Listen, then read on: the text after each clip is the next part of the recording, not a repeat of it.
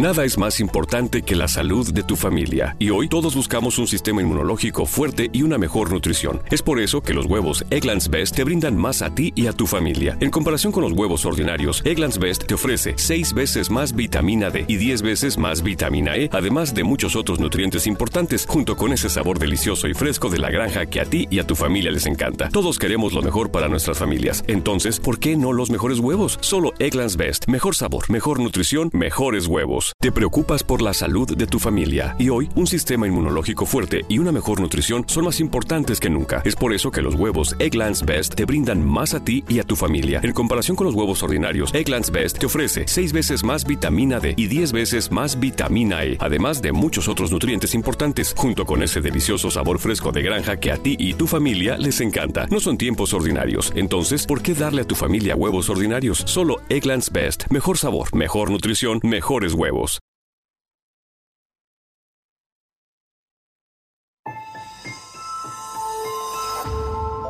Durante años, se pensó que el Yeti vivía en los Himalayas. ¡Bienvenidos al Himalaya! Hoy, después de una extensiva investigación, sabemos que no es así. El Yeti está en México. Y este es su espacio. Yo, check this out.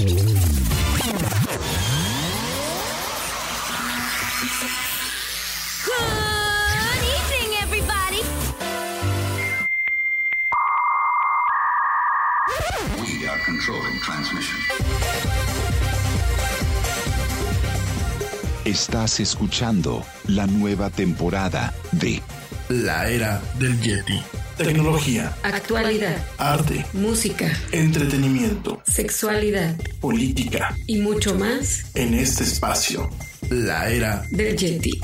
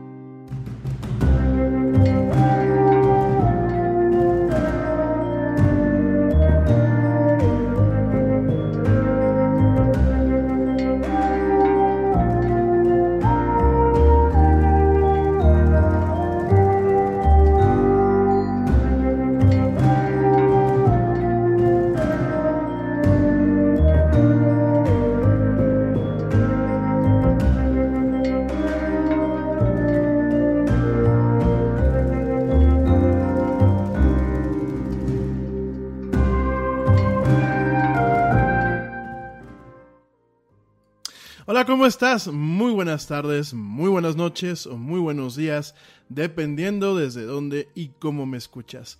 Como siempre, te doy la más cordial bienvenida a esto que es la mañanera del Yeti de la era del Yeti.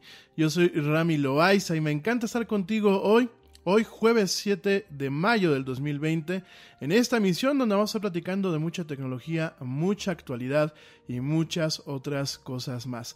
Gracias a ti que me acompañas en vivo a través de la plataforma Spreaker, que es donde pues transmitimos eh, cotidianamente esta emisión.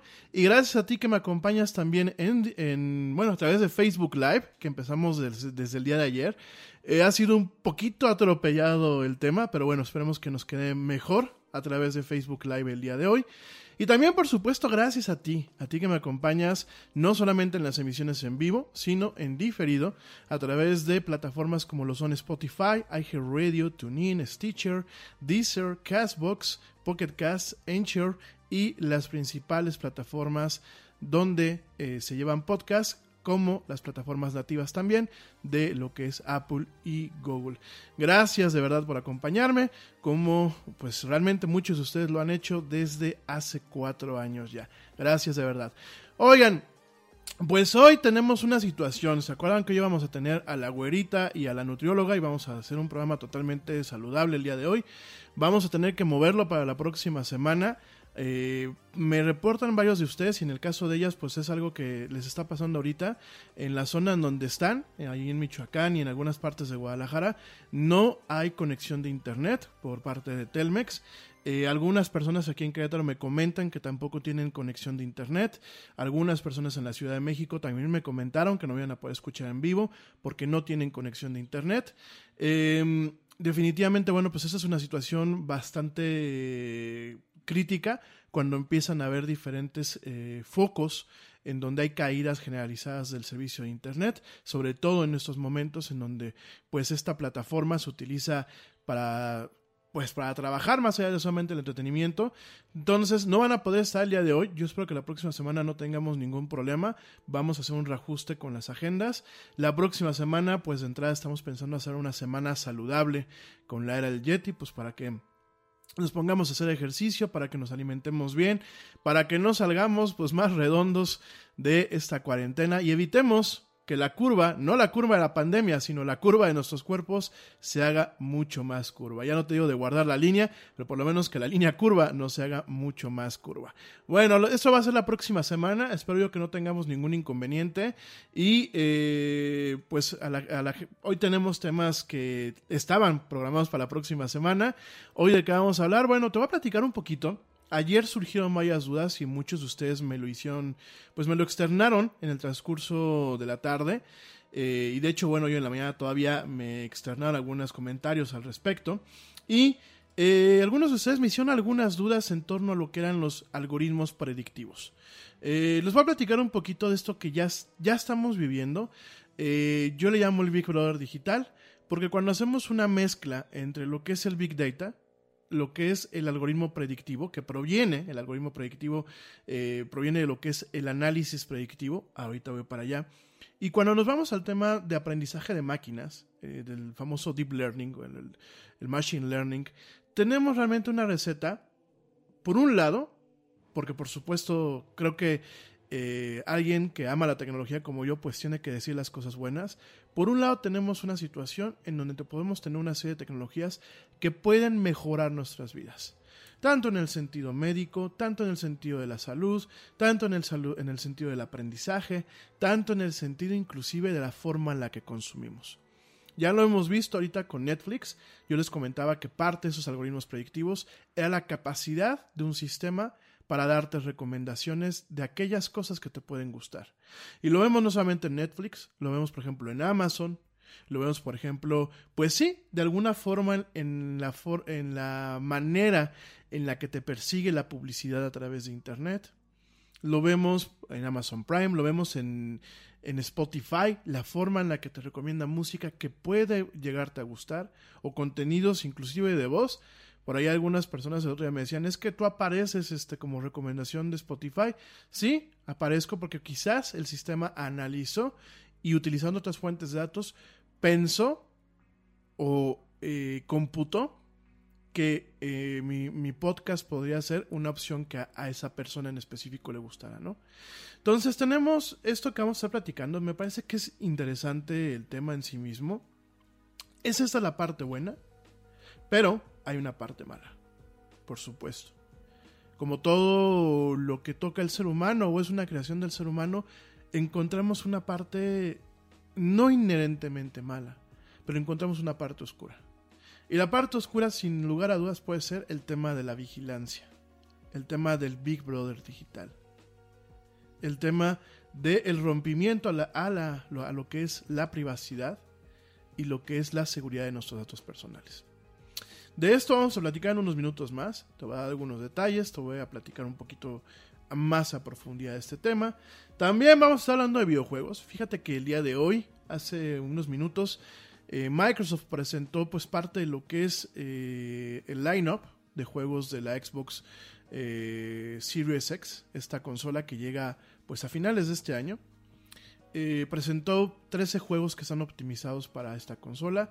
Presentó cómo se ven. Te voy a platicar un poquito acerca de eso. Pero también presentó algo que a mí me gustó mucho. Que se le conoce como Smart Library. Smart Library significa que yo hoy compro un juego para la Xbox normal, la Xbox One que yo tengo. Y cuando yo compre la Xbox Series X, voy a poder actualizar a la versión optimizada para esa plataforma. Fíjense que cuando hubo esta transición entre la 360 y la One, eh, yo me quedaba bailando con un par de con, con un juego. Me acuerdo que en aquel entonces había comprado una, una edición de Destiny, este juego que, ay, híjole, eh, al final a mí me desesperó bastante. Me dicen por aquí que hay fans de estos juegos y del Destiny 2. A mí el Destiny en general no me, no me acabó de convencer, pero me acuerdo que me compré una edición y desafortunadamente la compré para la 360 porque no tenía en ese momento una Xbox One. Al poco tiempo me compro la Xbox One y tengo que comprar de nuevo la versión para Xbox One. Entonces me parece muy bien lo que está haciendo Microsoft en este momento. Me parece muy adecuado. Muy, muy, muy adecuado. Creo que es una medida que si bien puede generar un tema de marketing adecuado en torno a su, a su consola y que el consumidor realmente tenga un proceso de adaptación o tenga un proceso de onboarding más sencillo, lo que yo veo es le está dando un valor agregado al consumidor. Todo lo que hoy estamos comprando, bueno, aquellos juegos que entren dentro de, de esta, de este plan, que se llama Smart Library, que no son todos, eh, ahorita vamos a decir cuáles no están incluidos eh, de lo que se presentó el día de hoy.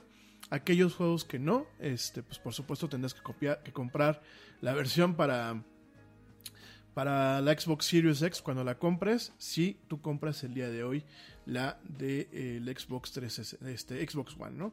Entonces, eh, el mercado de las consolas yo creo que también va a sufrir un golpe, definitivamente. Eh, yo no pienso que después de esta pandemia, después de los efectos que, van a, que va a dejar en el tema económico, porque todavía no estamos llegando a eso. Todavía no alcanzamos a vislumbrar los efectos económicos a largo plazo. Todavía no nos estamos siendo afectados. Pero yo me atrevo a pensar que realmente diciembre va a encontrar, tanto para, por ejemplo, en, en- en otoño, para Apple, que es cuando lanza sus teléfonos, como para pues eh, Microsoft y, y el mismo Sony, yo creo que va a encontrar un entorno muy negativo para el consumo. Muy negativo, mi gente. Eso lo vamos a discutir en unos, en unos momentos más también, como pilón de este programa, pero creo que va a ser muy negativo. Y si bien yo entiendo que estas, este tipo de inversiones, porque uno piensa, ah, va a salir Microsoft con una consola nueva, y uno piensa que es como enchilame la otra gorda Petra, como decimos aquí en México, porque esta ya me la acabé. Pero realmente, mi gente, es una inversión que hacen las empresas para hacer el desarrollo de estas máquinas. Es inversión en cerebros, porque por supuesto el talento humano eh, pinta mucho. Inversión en, en fabricar prototipos. Inversión en investigación y desarrollo. Esta, se les he platicado que las empresas serias, las empresas formales, tienen siempre una división que se llama investigación y desarrollo. Una o varias, ¿eh?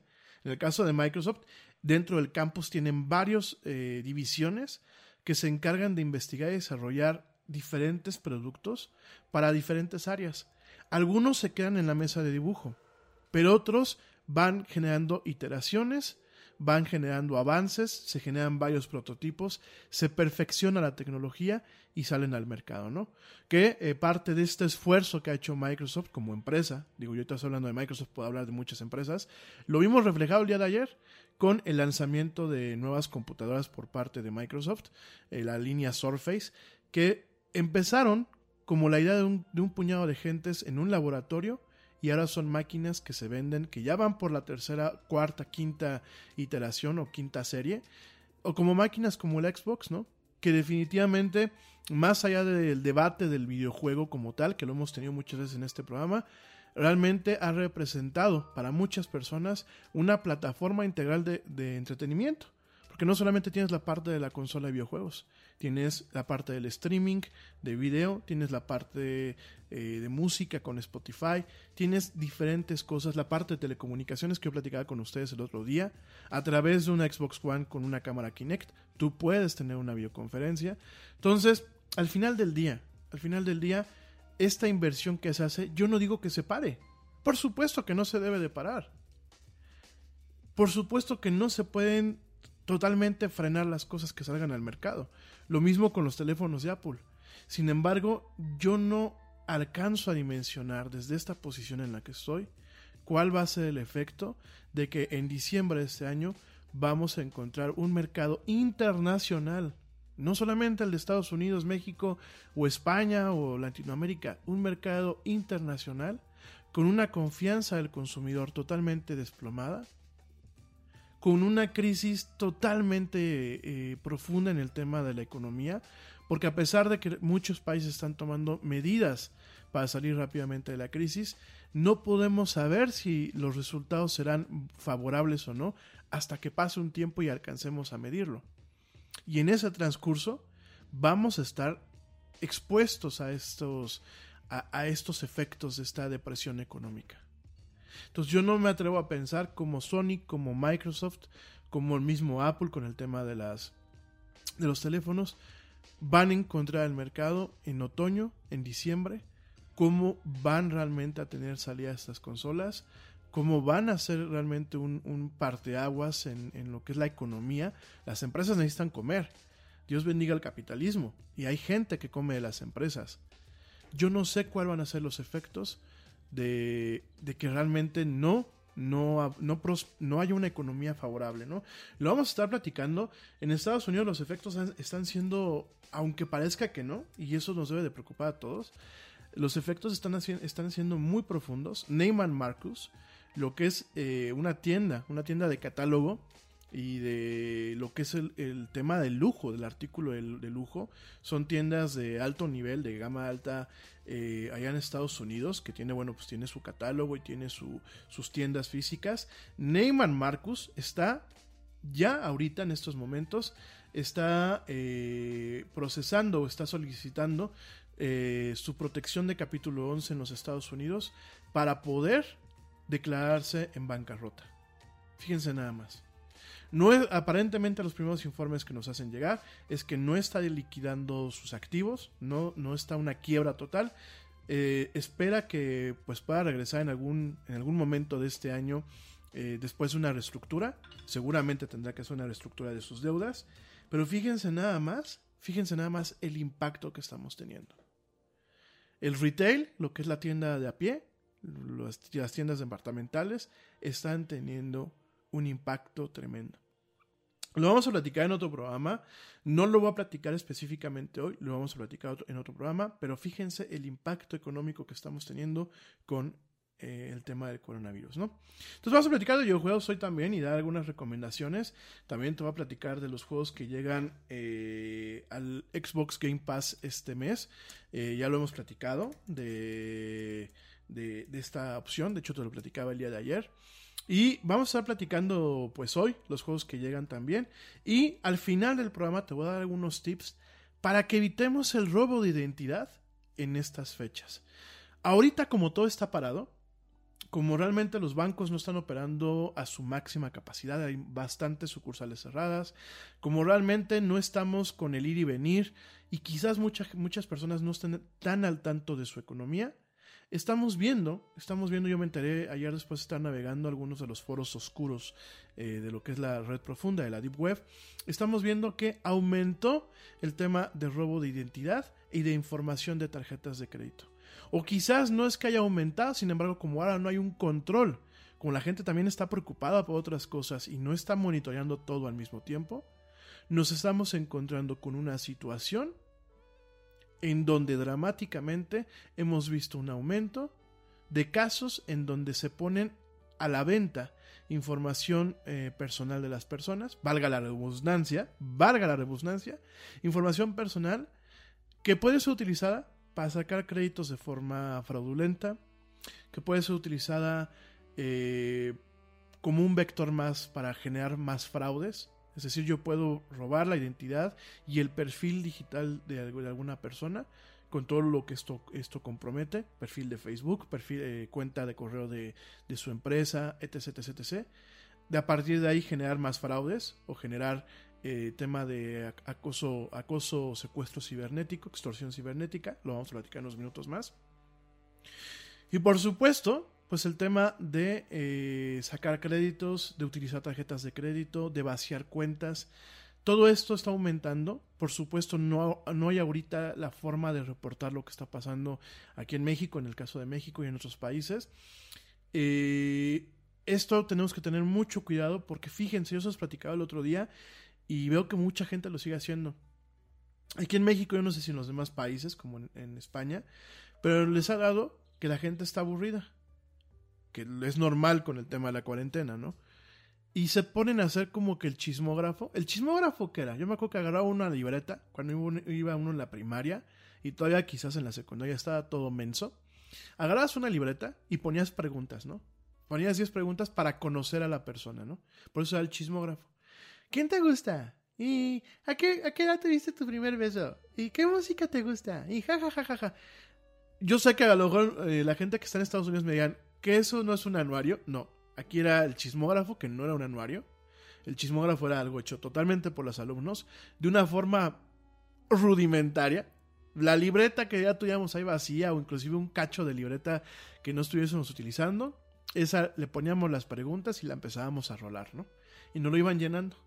Y así lo iban llenando. Yo sé que el anuario ya en los Estados Unidos, pues el anuario es algo un poco más, más como decimos aquí en México, un poco más fresón, ¿no? Así se van a encuadernar con una foto bonita. No hay aquí ni fotos ni nada. Era un tema, era un tema amateur. Era un tema amateur y no, y no aprobado por las escuelas, ¿no? Era un tema entre alumnos, ¿no? Y ahora nos ha dado, y me llama mucho la atención porque hasta veo gente más grande que yo, más adulta que yo, que les ha dado por estar haciendo los chismógrafos, ¿no? Y fíjense, y esto es en buen plan, hay algunos que son muy inocuos. De hecho, yo el otro día, pues caí en uno de esos, ¿no? De pues, platicar de cine, ¿no? Pero hay otros que son un poquito más peliagudos, en donde, ¿y quién fue tu primer novio? ¿Y cómo se llamó tu primer mascota? ¿Y cómo se llama no sé quién? ¿Y no, cómo se llama tu mascota actual? Y no sé qué y no sé cuánto. Y todo esto, queridos amigos, sirve para obtener posibles respuestas, para poder contestar las preguntas de seguridad de recuperación de una cuenta de correo o de recuperación de una cuenta de Facebook y por ahí poderse adueñar de las cuentas. Entonces, vamos a estar platicando de esto. Te voy a dar algunos tips.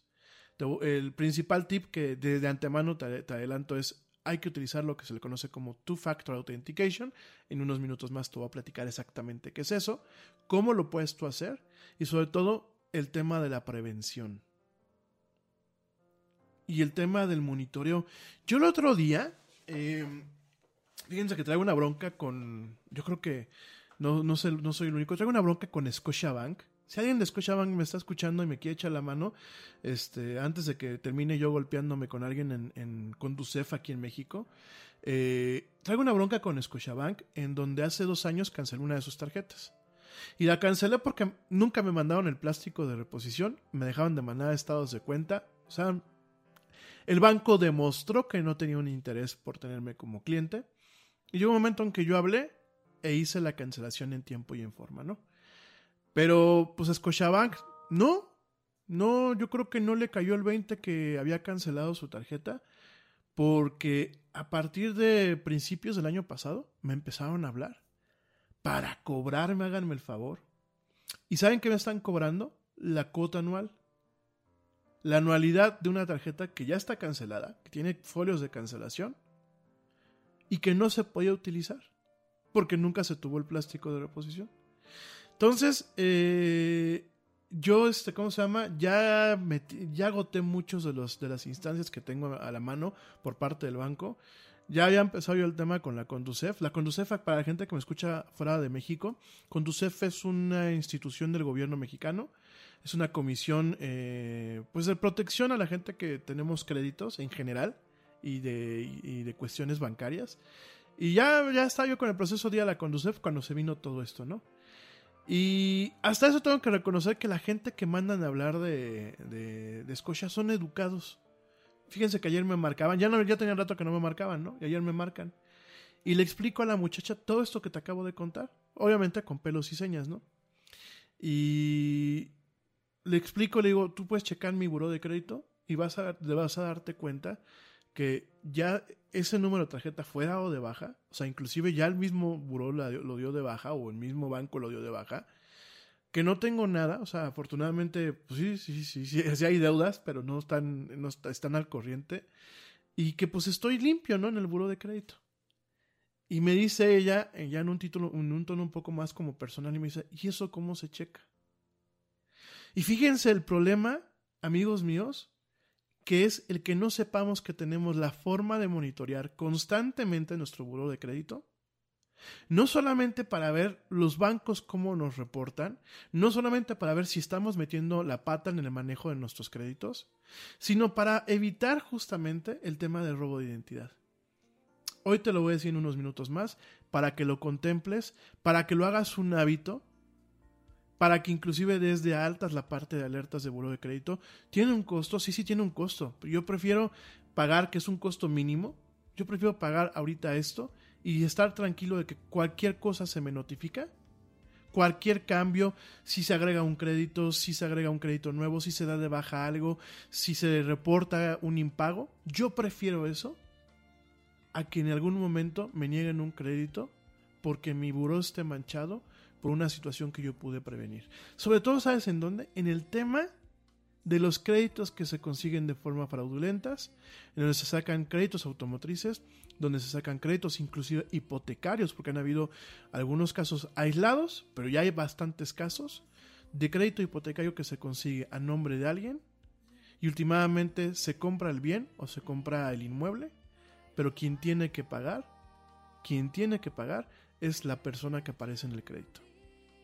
Por supuesto, eso ya son bandas de crímenes de, crimen organizado, ¿no? Pero nosotros podemos prevenirlo. Nosotros podemos estar al tanto de la situación. Así que de todo esto y más te voy a platicar el día de hoy en esta emisión de La Era del Yeti. Te recuerdo mis redes sociales. En Facebook me encuentras como La Era del Yeti. Y probablemente si me estás escuchando a través de Facebook Live es que ya te suscribiste a mi página. En Twitter me encuentras como arroba el Yeti oficial. Y en Instagram me encuentras como arroba la era del Yeti. Me voy rapidísimamente a un corte y ya vuelvo con esto que es la mañanera del Yeti de la era del Yeti. Ya vuelvo, no me tardo nada.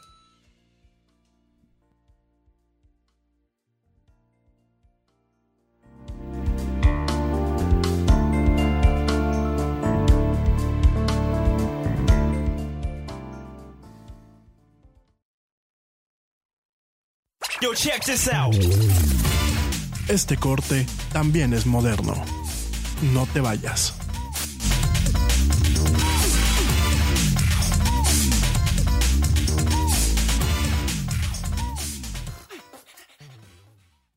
A payroll and HR company needs to be prepared for whatever's going to happen. You could say that over 70 years of experience helping businesses all over the world run smoothly is good preparation. But for ADP, that's not enough. To make sure millions of people are getting paid on time and in compliance, we're staying on top of each new piece of legislation. So when it comes down to it, ADP isn't just a payroll and HR company, we're the company that helps you navigate the complexities. ADP, HR talent, time, benefits, and payroll, informed by data and designed for people. To make sure millions of people are getting paid on time and in compliance, ADP is staying on top of each new piece of legislation. So when it comes down to it, ADP isn't just a payroll and HR company. We're the company that helps you navigate complexity. Learn more at adp.com. We are controlling transmission. Ya estamos de vuelta en la era del Yeti.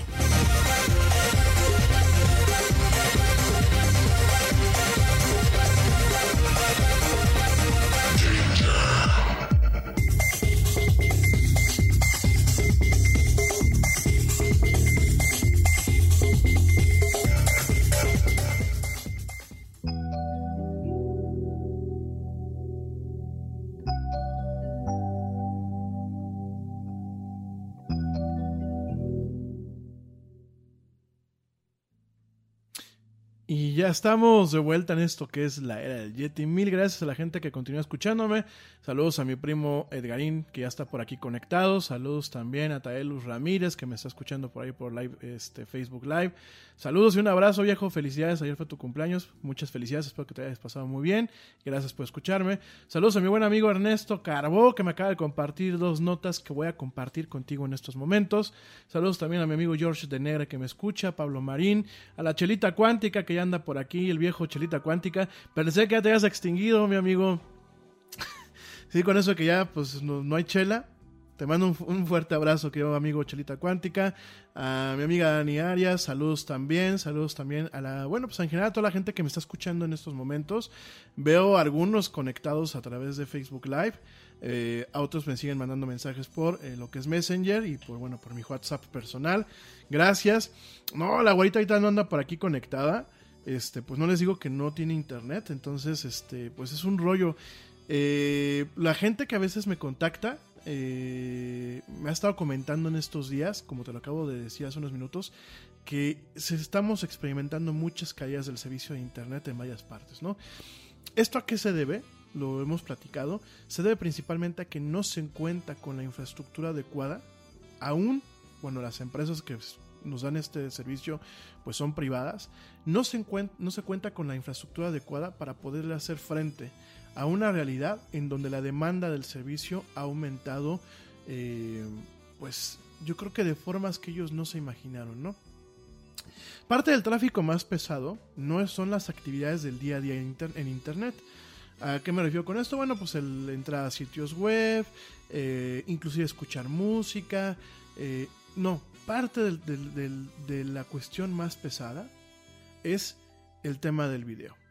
Y las videoconferencias hoy en día pues se, han, vuelto el pan de cada día. Entonces, esto obviamente estresa lo que son las redes, obviamente esto genera una carga en, en, en, en la demanda. Eh, la otra parte, pues es el streaming de video, también pega muchísimo, a pesar de que tanto YouTube como Netflix, como los principales proveedores de streaming de video, han hecho ajustes en el stream. El otro día me decían, ¿qué tipo de ajustes si yo veo todo igual? No. Eh, a pesar de que no se baja la resolución, por ejemplo en el caso de Netflix, se sigue haciendo, tu el stream llega eh, en alta definición si, la, si la, la, conexión y tu dispositivo lo soportan, o bien inclusive en ultra alta definición, pero lo que se cambia es la calidad de la imagen dentro de esa resolución. No sé si ustedes han dado cuenta en estos últimos días, si uno ve una película de acción de Netflix, hay partes en donde se ven los píxeles o se ve como cuadriculado. Esto en términos técnicos se le llama artefacto. El artefacto es la incapacidad de un códec, que es la forma en la que eh, el códec es el pedazo de software que el nombre lo dice, es codifica, decodifica. Es la parte que codifica en un formato que se puede, pues, así que enviar por flujo o por streaming y la parte que lo decodifica para poderlo presentar en un dispositivo, ¿no? Entonces, eh, ¿qué es lo que hace? Hace, bueno, aquí estamos hablando inclusive de transcodificadores, ¿no? Que lo que hacen es la, la compañía que les da la licencia a la película Netflix o el mismo Netflix, les da el archivo en un formato y utilizando un sistema, un sistema especial, se transcodifica de ese formato a otro en tiempo real. Cada vez que se pide eh, esa película, ¿no? Cada vez que llega alguien y dice, quiero ver esta serie, o quiero ver esta película, o quiero ver esto, para la conexión, para el mercado, para el tipo de dispositivo, en el instante se transcodifica ese archivo a otro formato para que se pueda digerir, ¿no? Entonces, ¿qué pasa? Lo que se ha hecho ahorita es que eh, el codec eh, se ha manejado un codec que es pues un poquito más flexible en el tema de la calidad de la imagen, no tanto en cuanto a definición, sino en cuanto al procesamiento, por ejemplo, de las escenas de acción o de las escenas que avanzan muy rápido. Y es, es normal que en algunas partes del video nos topemos con estos artefactos, con estos como pixelitos. Es normal que en otras partes del video, por ejemplo, las escenas muy oscuras, veamos como manchas dentro de las partes oscuras del video. Eso se le conoce como banding y es normal que el banding aparezca cuando eh, no se está haciendo una transcodificación de, óptima calidad. ¿A qué me refiero con esto? Pues en vez de que a lo mejor una película de Netflix, en, vamos a pensar en alta definición, eh, consuma 5 megas por minuto. Digo, estoy diciendo una, tontería porque a veces consumen un poco más. Pero vamos a pensar que una película de, de, Netflix, en vez de que transmita 5 megas por minuto, bajo estos procesos se disminuye a lo mejor a la mitad, ¿no? 2.5 megas. Y lo que hace es que las redes pues sean un poco más, menos golpeadas por la demanda que se tiene en ese momento. Sin embargo, a pesar de estas medidas que se han tomado, lo que no se ha tomado en cuenta es la calidad del video de las videoconferencias. Estamos viendo videoconferencias a diestra y siniestra. Estamos viendo, por ejemplo, ahorita la conexión a las redes eh, de los trabajos. Y esto se hace a través de algo que se le conoce como VPN o Virtual Private Network. Una VPN, eh, sí, eh, por supuesto está la VPN para poder ver contenidos de otras partes o para anonimizar el uso de, del Internet de uno ya lo hemos platicado en este programa, pero también existe el fin, digámoslo así, menos, menos pirata o menos eh, paranoico, que es el poder eh, conectarte a la red de tu oficina, a los servidores y a los recursos de datos de tu oficina, como si tú estuvieras directamente sentado en una computadora conectado a tu oficina, pero con ciertos mecanismos de seguridad. Y esto, eso también genera un problema. Porque este tipo de conexiones suelen ser muy pesadas porque llevan una capa de encripción. Entonces la capa de encripción hace que los paquetes, los paquetes de información, porque yo te recuerdo que en Internet todo funciona con paquetes, hace que los paquetes de información sean más pesados. Porque aparte de lo que es la estructura normal de un paquete, que va a ser muy rápidos, pues se les conoce paquetes porque asemejan de forma analógica eh, lo que es el paquete en la realidad. Cada paquete tiene si lo quieren ver, hace un contenedor. El contenedor tiene un encabezado, que el encabezado es la dirección y el destinatario, o el, perdón, la dirección del destinatario, la dirección del remitente y especificaciones sobre lo que va dentro de ese paquete. Eh, después de ese encabezado tiene lo que se le conoce, bueno, pues como aspectos del contenedor, que son eh, pues información adicional. Después se lleva lo que es el payload, el payload, que pues digámoslo así es el artículo que viene dentro de una caja física. El payload puede ser un, fragmento de video, puede ser un fragmento de voz, puede ser un fragmento de texto, puede ser un fragmento de datos, ¿no? Y así funcionan los paquetes en Internet. Y ustedes imagínense que es una, una línea continua que va con un chorro de cajitas y así es la comunicación en Internet, de paquete en paquete.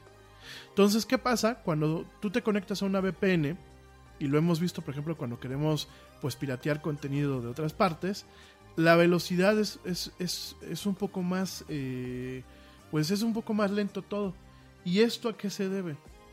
A que cuando se encripta la información, se le agrega, pues digámoslo así, se le agregan más cosas a ese paquete, se vuelve más pesado. Háganse de cuenta que aparte del payload o del el paquete de, si lo quieren ver así, el artículo que trae adentro de la caja, se le agrega mucho, muchas cosas más para proteger del que tú puedas este, abrirlo fácilmente, de que puedas interceptar la comunicación y puedas saber lo que está ahí. Entonces todo eso se encripta y eso es una carga adicional a los sistemas en general. Cuando tú tienes un sistema que lleva encripción, llevas una carga adicional, porque hay una parte que debe de estar desencriptada para que el Internet pueda hacer sus, sus flujos de, en root y todo ese tipo de cosas, ¿no? Entonces, todo esto está golpeando durísimo lo que son este, las centrales eh, distribuidoras, las centrales telefónicas, los multiplexores, sobre todo las partes que están viendo más afectadas es el ADSL. El ADSL, eh, la forma en la que se hace el intercambio de lo que son los troncales de comunicación a las cajas, así se les llaman, así les dicen los técnicos de Telemex, las cajas, pero técnicamente son multiplexores. Toda la tecnología de intercambio y eso es mucho más compleja. Y todavía tenemos mucho equipo viejo en las centrales. Tenemos equipo que tiene más de 20 años. Entonces todo esto pues está ocasionando cuellos de botella en donde llega un momento en que el, el peso para la red es tanto que viene una caída. Tengo que reconocer que los técnicos de Telmex, por lo menos aquí en Querétaro, han estado trabajando prácticamente de día y de noche, a pesar de las circunstancias de la cuarentena. Han estado trabajando bastante fuerte, a pesar que el otro día pues, me enojé y los critiqué y etc. Ya me pasaban por ahí información de que por lo menos aquí en Querétaro y en algunas partes de la República han estado trabajando día y noche para dotar de capacidad estas cajas, para dotar de, de capacidad los troncales y dotar de capacidad los, este, los multiplexores. Yo sé que es un esfuerzo que no se puede solucionar o no, no va a tener resultados eh, de la noche a la mañana ha habido un rezago, que ahí sí sigo haciendo la crítica, ha habido un rezago muy importante en la actualización y eh, crecimiento de la infraestructura de telecomunicación aquí en México, como en otros países. Estados Unidos también está siendo afectado por esta circunstancia, pero bueno, ahí está, y por eso es normal que hayan muchos momentos en el día y muchas ciudades o muchos núcleos urbanos en donde nos quedemos momentáneamente sin internet. Aquí, ¿qué es lo que queda? Pues que no nos desesperemos, ¿verdad? Pero bueno, es más fácil decirlo que hacerlo. Ya saben que al Yeti, eh, para mantenerlo funcionando adecuadamente, no le pueden faltar tres cosas, que es la electricidad, el agua caliente y el internet. A mí me dejan sin cualquiera de las tres cosas y ya ando ahí medio chiflándome, ¿no? Pero bueno. Oigan, pues pasando a, unos a otros temas, ¿no? Porque me eché ahorita pues, prácticamente una hora de rollo. Eh, el tema de los algoritmos, perdón, el tema de los algoritmos eh, predictivos, ¿no? Lo platicábamos el día de ayer. Y muchos de ustedes me decían, ¿a poco sí un algoritmo puede predecir lo que yo voy a hacer? No con esa precisión. Tengo que reconocer que pues la raza humana somos seres bastante predecibles en muchos aspectos. Eh, todo esto de los algoritmos predictivos proviene de algo que se le conoce como eh, análisis predictivo, que lleva muchísimas, muchísimos años. Es parte de lo que, pues, bajo algunos lentes es parte de lo que es la estadística en general. Bajo otros lentes es parte, eh, utiliza técnicas de la estadística. ¿Y cómo funciona el análisis predictivo? Lo que se hace es eh, aplicar ciertas técnicas eh, usando datos de lo que es el data mining. ¿Qué es el data mining? Es yo tengo una inmensidad de datos, tengo un universo de datos y lo que voy haciendo es bajo algunas circunstancias o bajo algunos filtros voy obteniendo esa información, ¿no? Voy seleccionando, ¿no? Sobre esta sobre estos datos, sobre esta inmensidad de datos, entre más grande es la muestra de datos que yo estoy obteniendo, que es muy similar a lo que pasa en la estadística general, entre más grande, más fácil es o más óptima es mis esfuerzos de generar modelos predictivos. Y eso se viene haciendo desde hace mucho tiempo. A mí en el tema de los modelos predictivos eh, se ha utilizado durante muchísimos años en todo lo que es la ciencia actuarial o el análisis actuarial, actuarial perdón, el marketing En el marketing nosotros, eh, cuando ya se hace en serio, no el tema de, ay, vamos a hacer marketing digital, ay, vamos a hacer este una, una campañita de publicidad para aquí, para allá, ¿no? Cuando ya lo hacemos en serio, con lo que es marketing, marketing, y la parte que por lo menos para mí es un poco tenebrosa, porque yo soy creativo. A mí la parte matemática, ay, nanita, yo sí le salgo huyendo. Pero en la parte de marketing, por ejemplo, para predecir cómo se puede comportar el lanzamiento de un producto al mercado bajo ciertas condiciones, utiliza lo que es el análisis predictivo. Servicios financieros, telecomunicaciones, aseguradoras, ventas, viajes, o sea, prácticamente todo lo que es este eh, lo que hacemos el ser humano hoy en día, todo eso obedece o puede ser beneficiado utilizando lo que es el análisis, el análisis de, de ¿cómo se llama? El análisis predictivo, ¿no? Inclusive se utiliza también para lo que es la detección de fraudes. Eh, ya no voy a entrar en muchos, en, muchos rollos que, que- que lleva todo esto. Eh, no es nada nuevo, te lo vuelvo a repetir. De hecho, se lleva haciendo pues muchísimo, desde hace muchísimo tiempo. Eh, el análisis predictivo, inclusive, nada más para que te des una idea de, de desde cuándo está. El análisis predictivo, por ejemplo, tú puedes hacer un modelado Monte Carlo. Y el modelado Monte Carlo, que usualmente lo que utilizas, y corríjame si alguien que le sabe un poquito más el tema de matemáticas, corríjame si estoy diciendo alguna babosada, pero usualmente es un tipo de, análisis de regresiones. O análisis de series, perdón, no, de regresiones, análisis de series. Entonces tú le das a un análisis Monte Carlo, le das una, un- una serie de tiempo, una serie de datos en el tiempo, vamos a pensar eh, cómo va a ir la economía del Yeti, ¿no? Entonces pues agarras y junta los últimos 10 años de los estados de cuenta del Yeti, los saldos promedios, los pones en una hoja de Excel y después les aplicas, de hecho en Excel desde hace muchos años viene una opción que se llama análisis Monte Carlo. Entonces le aplicas el análisis Monte Carlo y te va a dar una tendencia. La tendencia, pues bueno, en el caso del Yeti, pues quién sabe, ¿no? A lo mejor sería la baja, ¿no? Este, pero es, al, al final del día te da una, una curva o te da una tendencia que te va a indicar hacia cómo se puede comportar, ¿no? Utilizando lo que son modelos predictivos, ¿no? Hay de todo un poco, o sea, realmente si me meto a lo que es exactamente análisis predictivo no acabo. De hecho, pues en algún momento me gustaría tener a ver si nos acompaña aquí un actuario que nos platica un poquito más de estos temas. Pero ¿qué es lo que pasa, no? El análisis predictivo hasta hace algunos años se quedaba todavía pues en el ámbito de lo que eran sistemas aislados, de lo que era el talento humano, de lo que eran los sistemas que se desarrollan de forma interna en aseguradoras, en bancos, en algunas universidades, pero eran sistemas que últimamente dependían, dependían al 100% del trabajo humano que se hiciera en ellos. Hace unos años nos topamos con el tema de lo que es el aprendizaje de máquinas o el aprendizaje, o el aprendizaje mecánico, ¿no? Eh, todo el mundo lo conocemos, bueno, en, términos técnicos se le conoce como deep learning. Sin embargo, bueno, pues es el aprendizaje profundo. Y cuando hablamos de aprendizaje profundo estamos hablando de dos componentes.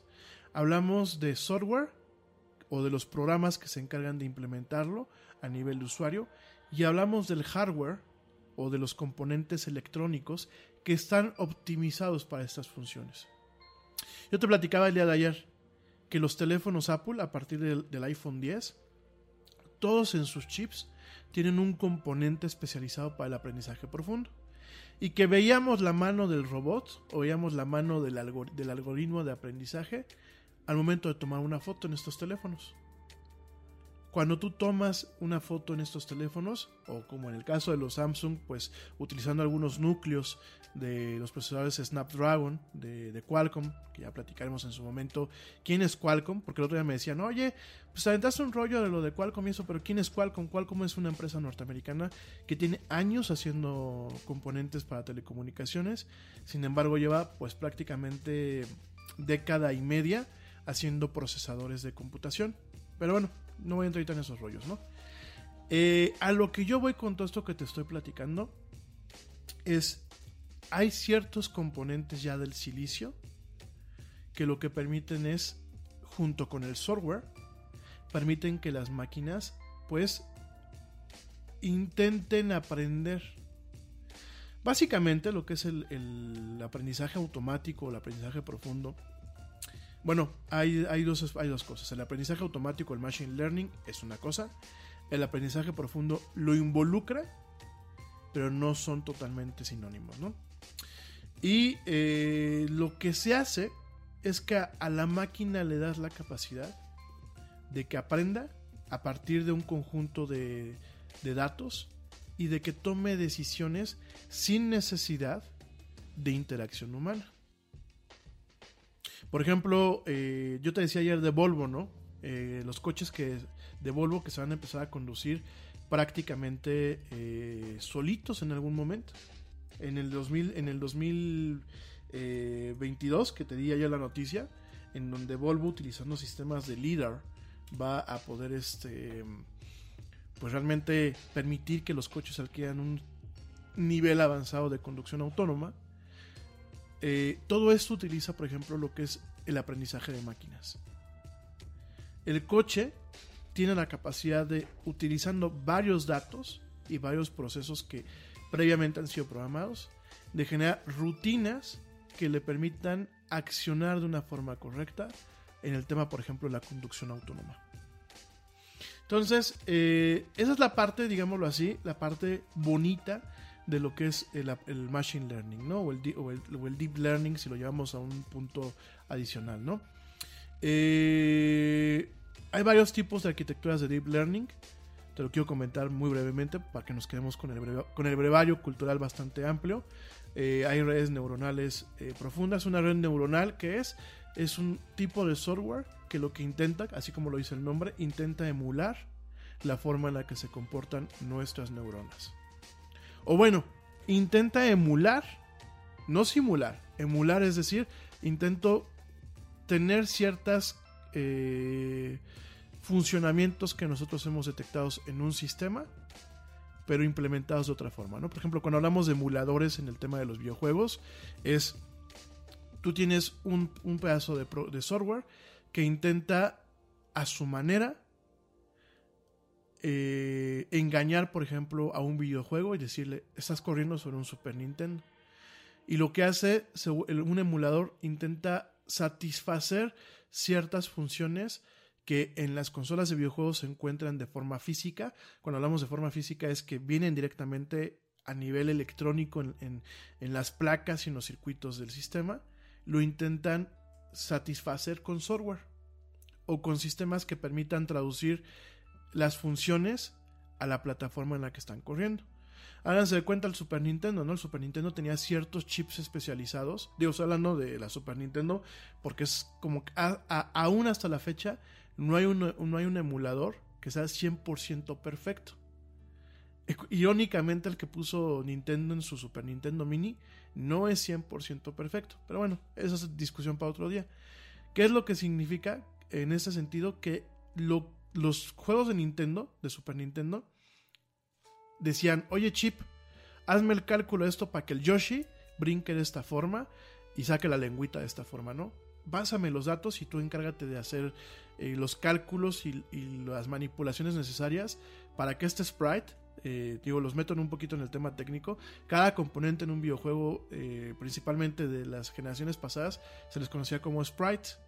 No el refresco, ¿eh? Sino como sprite, así se le conoce al símbolo. Y de hecho, en términos de animación computacional y eso, todavía hoy en día se les conoce como sprites. Entonces, ¿qué era lo que hacía? Eh, para ciertas funciones se utilizaban ciertos chips y bueno, pues ahí así, ya veíamos que el Yoshi sacaba la lengüita y que hacía ruiditos y eso. Cuando no tienes tú ese hardware, tienes que ese tipo de llamadas, ese tipo de funciones, tienes que traducirlas al hardware sobre el que está corriendo. Entonces eso es la emulación.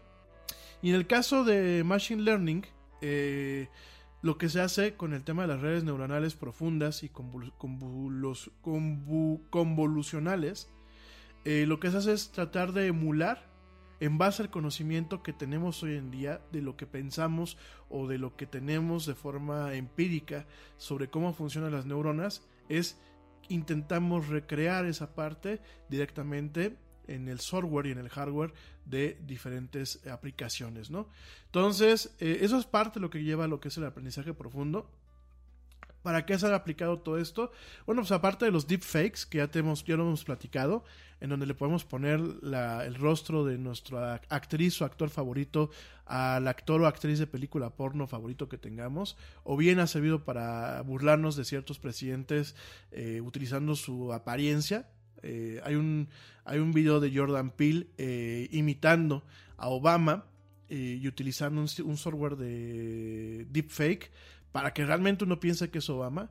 Además de todo esto, bueno, se utiliza para que una máquina pueda reconocer lo que está viendo lo que es este eh, la visión por computadora o el reconocimiento facial en algunas partes para que pueda entender el contexto, el ambiente y en dónde está. Eh, para eso sirve eh, esta parte del aprendizaje profundo. Para la fotografía computacional y como lo vamos a ver ahorita que regrese yo del corte, para poder generar modelos predictivos en base a la información que se tiene o a los grupos de información que se tengan.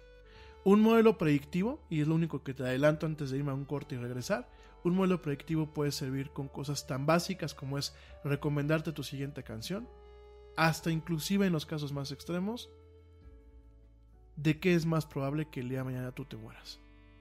No, no hay brujas, no hay este, esferas de cristal ni bolas de cristal digitales, no es un tema de jugar a Dios.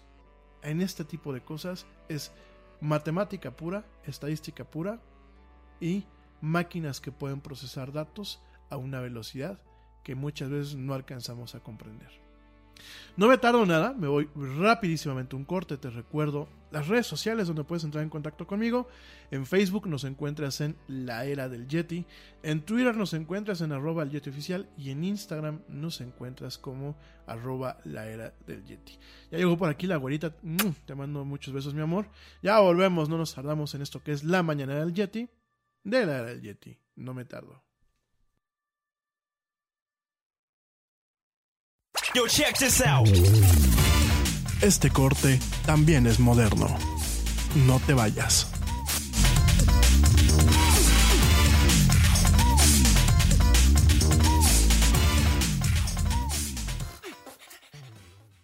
This podcast is brought to you by ESET, the global leaders in cybersecurity. ESET business solutions range from endpoint and mobile security to encryption, two factor authentication, and advanced threat detection. And they've just introduced their new endpoint security management platform called ESET Protect. The ESET Protect business security bundles take security to a whole new level. For small businesses and MSPs, I recommend ESET Protect Advanced to cover all your security bases. ESET Protect Advanced includes endpoint protection, cloud sandboxing for advanced threat detection and prevention, full disk encryption, file server security, and cloud based console. Right now, you can save 20% with this limited time offer. So you're not only getting best in class cloud managed protection against advanced attacks, you're enjoying a significant discount. Not yet convinced? Don't worry. You can also get a free trial and an interactive demo at business.eset.com/radio. Get 20% off ESET's new business cybersecurity bundle, ESET Protect Advanced, at business.eset.com/radio.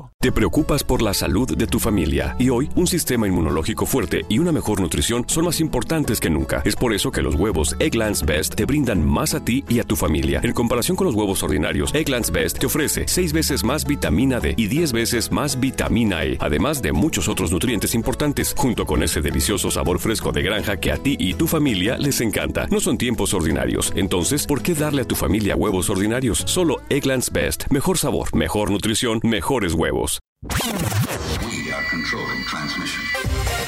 Ya estamos de vuelta en la era del Yeti.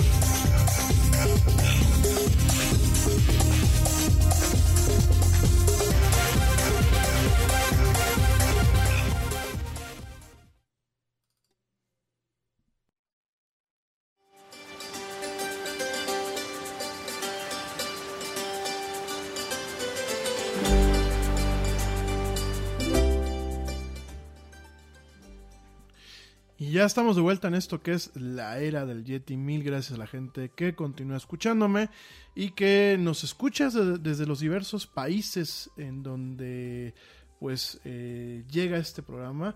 Quiero mandar rápidamente saludos a mi gente que me escucha en México, en España, de nuevo en Vietnam, en Estados Unidos, en Francia, en Argentina, en Puerto Rico, en Chile, en Estados Unidos, en Israel, en Colombia, en Puerto Rico, en Costa Rica, en Reino Unido, en Italia, en Suecia, en Suiza, en Noruega, en Francia, bueno ya Francia lo acabo de decir, es que aquí lo tengo a la mano, y en otros países. Fíjense nada más, en México eh, sí, ahorita aumentó, de acuerdo a los últimos 30 días aquí en, en las estadísticas del era del Yeti.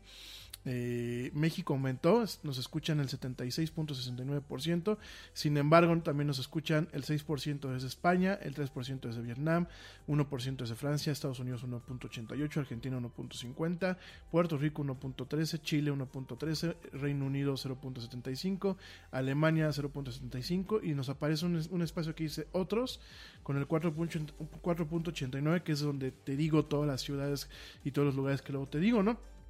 Y es muy irónico, yo la verdad que ya entiendo menos de estas este, estadísticas que nos presentan en ocasiones la plataforma. Eh, el 27% nos escucha desde Querétaro, eh, pero el 30.83% nos escucha desde otras ciudades fuera de eh, lo que es la República Mexicana, ¿no? Entonces, bueno, así están las cosas, te lo platico un poquito cómo están aquí con, con la era del Yeti. Pues gracias a la gente que me continúa escuchando. Eh, saludos, mi buen amigo Ernesto, mi buen querido Neto. Me mandó un par de notas que una les voy a decir antes de seguirme con lo del, de, con lo del tema de eh, algoritmos predictivos. Me voy rápido porque ya, ya llevamos una ya llevamos una hora de programa. Entonces, este, un, sí, llevamos una hora, nos queda una horita nada más. Me voy rápido. La primera nota que me manda, gracias mi querido Ernesto, y la voy a dar de una vez, es que Netflix va a aumentar los precios de sus planes a partir del 1 de junio en este país. Esto derivado de la incorporación del IVA a los servicios digitales implementados por el gobierno federal. Es decir, bueno, pues como ya saben que aquí el gobierno está muy pobrecito, necesita más dinero para sus cositas. Entonces, acuérdense que ya nos habían dado el sablazo, pero ahora ya es oficial. A partir del 1 de junio, nos la dejan, pues como decimos aquí en México, nos la dejan ir con todo. Y el IVA va, a eh, venir eh, como parte de los servicios digitales, ¿no? En este caso, en el caso de Netflix, los planes eh, quedan de la siguiente manera. En el básico de una pantalla sube de 129 a 139 pesos. En el estándar de dos pantallas sube de 169 a 196. Y en el premium de cuatro pantallas sube de 229 pesos a 266. Eh, en el plan más básico de su servicio, ellos van a absorber la mitad del IVA, por lo que el usuario, bueno, pues solamente se va a pagar el 8% extra, es decir, 10 pesos más que al costo original. Esto agregó en el, vocero de Netflix y, eh, pues bueno, a partir, eh, realmente a los que nos ponen a parir un poco es a los que traemos el, el tema de premium, en donde, pues sí, nos están aumentando, son 230 pesos. Si fuera el 10 son 23, pues prácticamente nos están dejando todo el IVA. De 229 a 230 para redondear a 266 pesos, pues son 30 pesos de diferencia, ¿no? Pero bueno, pues así las cosas. Digo, es una noticia muy desagradable, sobre todo pues en estos tiempos de incertidumbre y pues realmente de, de malestar con el tema de la pandemia. Me parece muy, muy, muy, muy desafortunado lo que está este eh, pasando con este tema. Digo, pues desafortunadamente ya sabemos que pues, al gobierno le hace falta lana. Pobre nuestro gobierno está pobrecito, no tiene dinero. Y bueno, pues este, nos toca esta situación. Y la segunda noticia, que creo que es un poco una noticia un poquito más prometedora, eh, que quizás nos ponga un poquito más de mejor humor, es que Israel anuncia una vacuna efectiva contra el COVID-19. El gobierno de Israel recientemente anunció el desarrollo de un anticuerpo innovador, o una vacuna pasiva que ataca el nuevo coronavirus neutralizándolo en el cuerpo, ¿no? Al respecto, anunció que tiene una cura probada contra el nuevo coronavirus. Esto lo hizo el día de ayer el Ministerio de Defensa, que dijo que el Instituto de Israel para la Investigación Biológica, el IIBR, ha completado la fase de desarrollo de, una, de un anticuerpo innovador o vacuna pasiva que ataca el COVID-19, neutralizándolo en el cuerpo. Cito como lo dice en inglés, esto en base a unos tweets que se publicaron el día de ayer, perdón, el día de antier, el 5 de mayo, se publicaron estos tweets en donde nos dice que In the past two days, the Israeli Institute for Bio- Biological Research has completed a groundbreaking scientific development determining an antibody that neutralizes the coronavirus, ¿no? Eso es en grosso modo es lo que te acabo de decir en español, eso es lo que dice en inglés en un tuit oficial del Ministerio de Defensa y también dice que based on a compre- comprehensive scientific publications from around the globe, it appears that the IIBR is the first institution to achieve a scientific breakthrough that meets all the three aforementioned parameters simultaneously. Es decir, el anticuerpo lo que nos dice es que aparentemente el IIBR es el primer instituto que a- alcanza este, este parteaguas científico y que cumple con tres de parámetros, tres parámetros simultáneos de este anticuerpo, ¿no? El primero es que este anticuerpo es monoclonal, nuevo y refinado y contiene una proporción excepcionalmente baja de las proteínas dañinas, es decir, no contiene el virus vivo. Por favor, eso hay que grabárnoslos. Esta vacuna no tiene el virus, bueno, vivo entre comillas, hay que recordar que los virus no son entes vivos. No, no contiene eh, la partícula viral activa. El anticuerpo puede neutralizar el COVID-19 y el anticuerpo se probó específicamente en este coronavirus, no en otros más, específicamente en esto, ¿no? Entonces, no se han ofrecido ni detalles sobre su disponibilidad, ni planes, ni demás planes a seguir. Lo único que se anuncia es esto. Me da un poco de risa porque yo había visto esta nota. Gracias, Neto, por mandármela. Eh, gracias por enviármela y recordármela. Eh, ya había visto yo esta nota y me da un poco de risa, mi gente, porque eh, vi el comentario de esta nota eh, la publicó un periódico aquí en México que se llama Excelsior. Y los tweets, los tweets son reales. Yo entré a checarlos, ¿no? Pues en la nota, en la parte de comentarios en Facebook, veo a gente que dice, ay, bendito el pueblo de Israel, bendito los judíos y son unos genios y eso. Y siempre hago este experimento, ¿no? Me meto a checar muchas de sus perfiles de estas personas, lo que es el doxing, que ya lo hemos platicado. Y habían dos personas que hace algunos meses decían que Hitler no había hecho bien su trabajo por el tema de que eh, Israel, en una nota justamente sobre, el, sobre las broncas que hay allá en el Medio Oriente eh, con los palestinos, bueno, ponían lo peor de los israelíes. Lo peor, lo peor, hablaban pestes, ¿no? Y ayer, eh, que antier, este, ah, Dios los bendiga, el pueblo elegido de Dios, no sé qué, no sé cuánto. Me cae de madres que a veces los mexicanos somos bien incongruentes. Pero bueno, oigan, mi gente, regresando a otros temas, dejando estas dos notas al lado, eh, me regreso un poquito al tema de lo que les estaba platicando de algoritmos predictivos. En base a lo que te acabo de decir y utilizando lo que es el, deep learning, el aprendizaje profundo, eh, no hay una única definición, hay varios tipos de definiciones, pero vámonos a qué sirve con el tema de los algoritmos predictivos, ¿no? Tú tienes una máquina a la cual se le suministran grandes cantidades de datos, ¿no? Vamos a pensar sobre mi persona. ¿Qué, música me gusta? Qué, ¿Cómo me iba en la escuela? Eh, varias cosas, ¿no? Para esto yo ya antes le enseñé a la máquina a tratar de darle un peso o una interpretación dentro de sus limitaciones, porque las máquinas tienen limitaciones, yo ya le enseñé a darle un peso o a valorar la información que yo le estoy pasando para que pueda entenderla.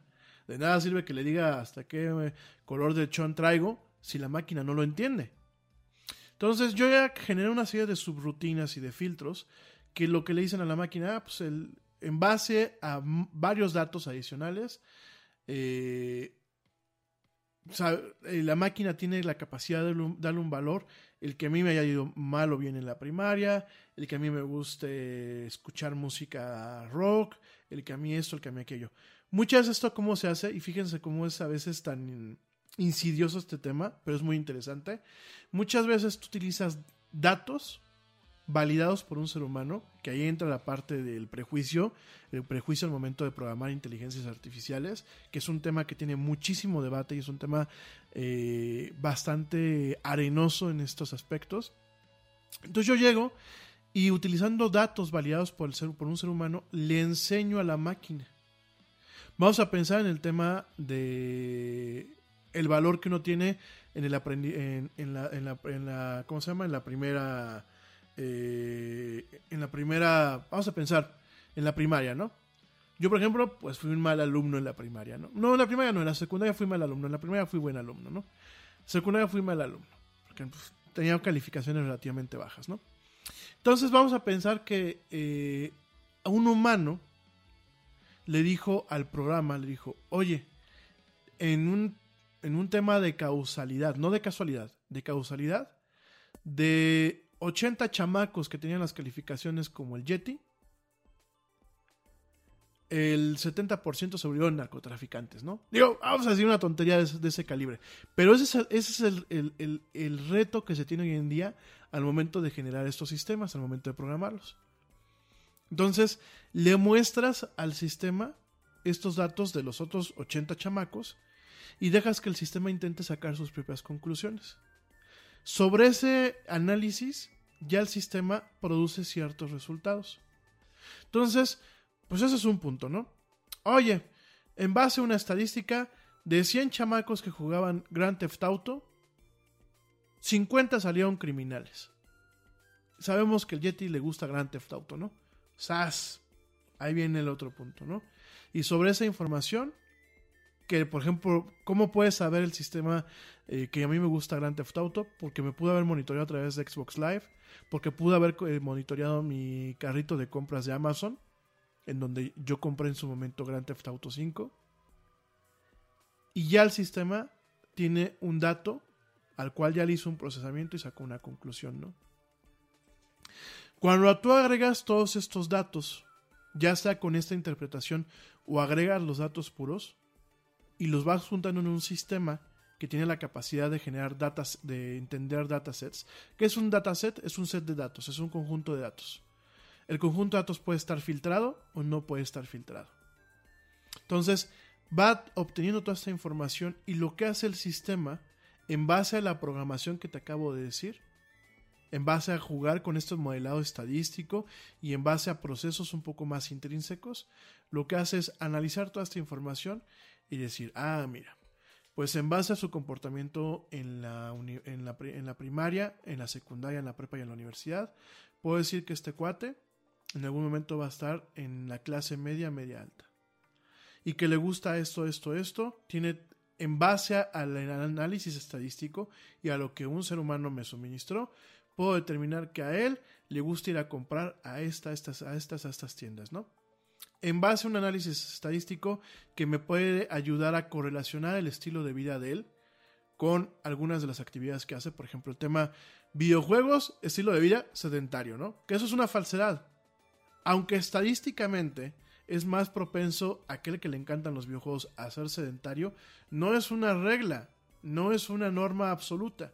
Sin embargo, todos estos datos, que aquí viene un tema muy importante, amigos míos, el prejuicio humano al momento de alimentar, diseñar y programar inteligencias artificiales y sistemas de machine learning es una amenaza que puede realmente, eh, todos estos esfuerzos que se están, haciendo, puede realmente ocasionar problemas muy graves. ¿Por qué? Porque le estás dando un prejuicio a una máquina en donde la inferencia que su, su sistema lógico y sus algoritmos haga está manchada por lo que muchas veces un ser humano piensa. Entonces, aquí vemos que a lo mejor esta máquina dice, pues este brother le encantan los videojuegos, ha de ser un huevón, ha de ser un flojonazo, pues seguramente voy a generar una correlación entre que el día de mañana este toco madera, ¿no? Se muera de un infarto porque nunca hizo ejercicio, ¿no? Fíjense, así funcionan en muchos aspectos lo que es un algoritmo predictivo. El algoritmo predictivo lo que hace es generar un modelo, un modelo predictivo, que hay muchísimos tipos de modelos predictivos, todos ellos basados en la estadística, pero ojo, a pesar de que estén basados en la estadística, yo como el programador o como el alimentador o como el operador de ese sistema, le puedo alimentar eh, los datos con cierto sesgo. Yo siempre les he dicho, y lo platicábamos eh, hace unos años, que fue cuando me tomaron este programa, este, yo les platicaba que las encuestas hoy en día eran poco efectivas en muchos aspectos. Las encuestas como se hacen, por ejemplo, para conocer la opinión pública. Yo se los platicaba y les decía, ¿por qué? Porque muchas veces tú puedes manipular una encuesta para que aunque los resultados matemáticos no te favorezcan, al momento que tú la interpretes, puedas favorecer el punto que tú estás buscando. Eso se hace mucho en los estudios de mercado, ¿eh? Se hace muchísimo en la política, Vemos encuestas que tú dices, oye, pero pues aquí dicen las encuestas que todo el mundo quiere al presidente, ¿no? Y tú vueltas a ver la realidad allá afuera y ves a la gente enojada. La ves molesta, la ves eh, eh, genuinamente, eh, pues, agitada por el mal comportamiento de un gobierno, ¿no? Sin embargo, las encuestas dicen que, pues no, la gente quiere al presidente. Y no es porque las encuestas como tal mientan, sino la forma en la que se, se formulan preguntas y los métodos que se utilizan, el tamaño de la muestra, que ese también es un problema con el tema de los algoritmos predictivos. Los tamaños de las muestras, la forma en la que hay un sesgo por parte de quien diseña las cosas, se notan sobre todo también en esos sistemas de aprendizaje profundo. Entonces a lo mejor un algoritmo predictivo puede pensar que porque me chuté solamente un día una película de terror en Netflix, a mí me gustan las películas de terror. O porque para quien generó un tema de clasificaciones, meta las películas de terror dentro de la misma categoría o subcategoría de ciencia ficción y fantasía, ¿no? Entonces, Ah, a mí me gusta Game of Thrones, ¿no? Como decía ahorita mi primo Edgar, ¿no? A la güerita, a un servidor y al primo Edgar, por lo visto, nos gusta Game of Thrones, ¿no? Entonces, que el sistema entienda que como me gusta Game of Thrones, me gusta Harry Potter, pero al mismo tiempo también me gustan películas de terror, ¿no? Fíjense nada más. Ahí hay un sesgo. Y ese es el problema de los mecanismos predictivos, ¿no? Nada es más importante que la salud de tu familia, y hoy todos buscamos un sistema inmunológico fuerte y una mejor nutrición. Es por eso que los huevos Egglands Best te brindan más a ti y a tu familia. En comparación con los huevos ordinarios, Egglands Best te ofrece 6 veces más vitamina D y 10 veces más vitamina E, además de muchos otros nutrientes importantes, junto con ese sabor delicioso y fresco de la granja que a ti y a tu familia les encanta. Todos queremos lo mejor para nuestras familias, entonces, ¿por qué no los mejores huevos? Solo Egglands Best. Mejor sabor, mejor nutrición, mejores huevos. Te preocupas por la salud de tu familia y hoy un sistema inmunológico fuerte y una mejor nutrición son más importantes que nunca. Es por eso que los huevos Egglands Best te brindan más a ti y a tu familia. En comparación con los huevos ordinarios, Egglands Best te ofrece 6 veces más vitamina D y 10 veces más vitamina E, además de muchos otros nutrientes importantes, junto con ese delicioso sabor fresco de granja que a ti y tu familia les encanta. No son tiempos ordinarios, entonces, ¿por qué darle a tu familia huevos ordinarios? Solo Egglands Best. Mejor sabor, mejor nutrición, mejores huevos. Ahora, yo te decía del Big Brother digital, ¿no? Imagínate un sistema que ya hay varios en desarrollo y algunos más funcionando. Imagínate un sistema que tiene la capacidad de agregar datos desde, desde diferentes fuentes y que tenga la capacidad de predecir cómo te puedes llegar a comportar tú el día de mañana. En muchos de, este tipo de cuestiones, igual la naturaleza humana es impredeciblemente predecible. Me vas a decir, ¿qué estás diciendo, güey? Ya, no le den de fumar eso al Yeti. No. La naturaleza humana yo la considero como impredeciblemente predecible. ¿Por qué? Porque hay veces cuando tú conoces a una persona que sabes cómo va a reaccionar ante ciertas cosas. Pero aún así, siempre te puedes, siempre te pueden, siempre te puedes llevar sorpresas. ¿Por qué? Porque los seres humanos no somos máquinas, ni somos una línea constante. Tenemos cuestiones evolutivas. Y gracias a nuestras capacidades cognitivas, muchas veces hasta el más necio puede llegar a dar su brazo a torcer. O hasta la persona más, flexible puede ser necia para algunas cosas. Fíjense, por ejemplo, un caso de, digo, lo pongo y lo digo con todo el respeto y todo el amor que le tengo a mi, a mi mamá, que es una tipa sasa pero mi mamá cae mucho en esa categoría de impredeciblemente predecible.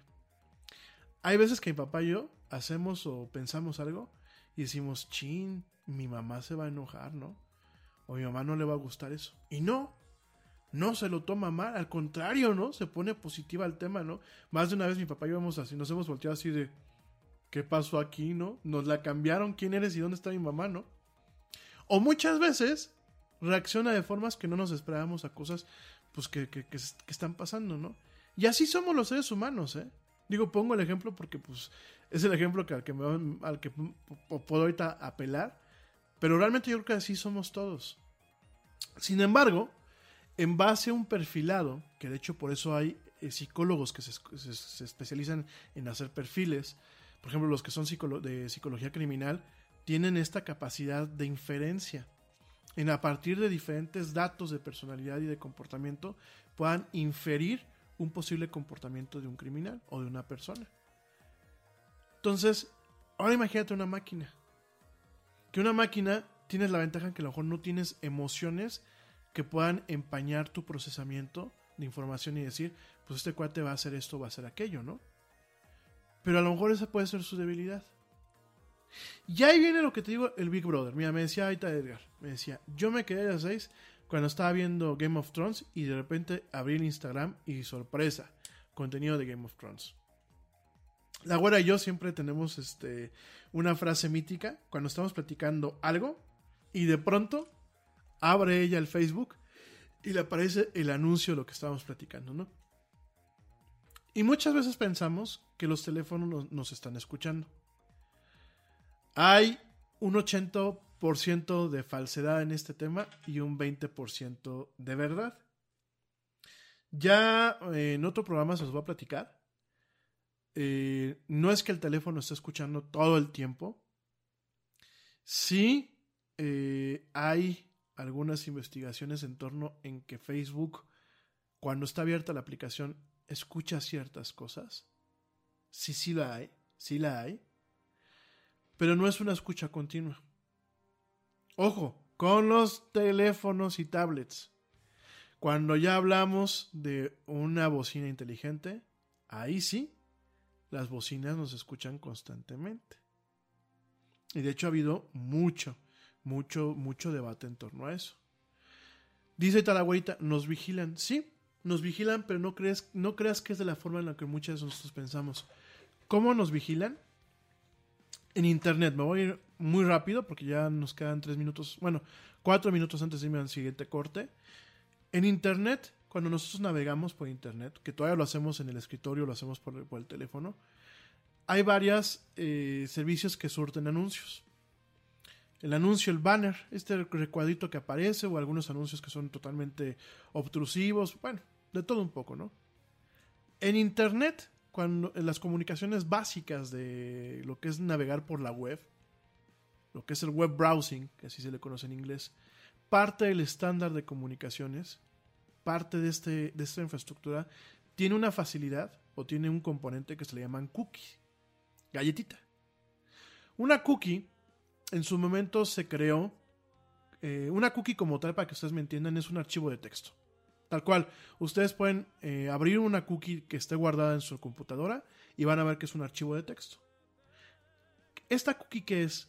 Eh, cuando hablamos de comunicaciones a través de Internet, lo que es la web como tal, las comunicaciones no son... Eh, no se mantiene el canal de comunicación abierto todo el tiempo.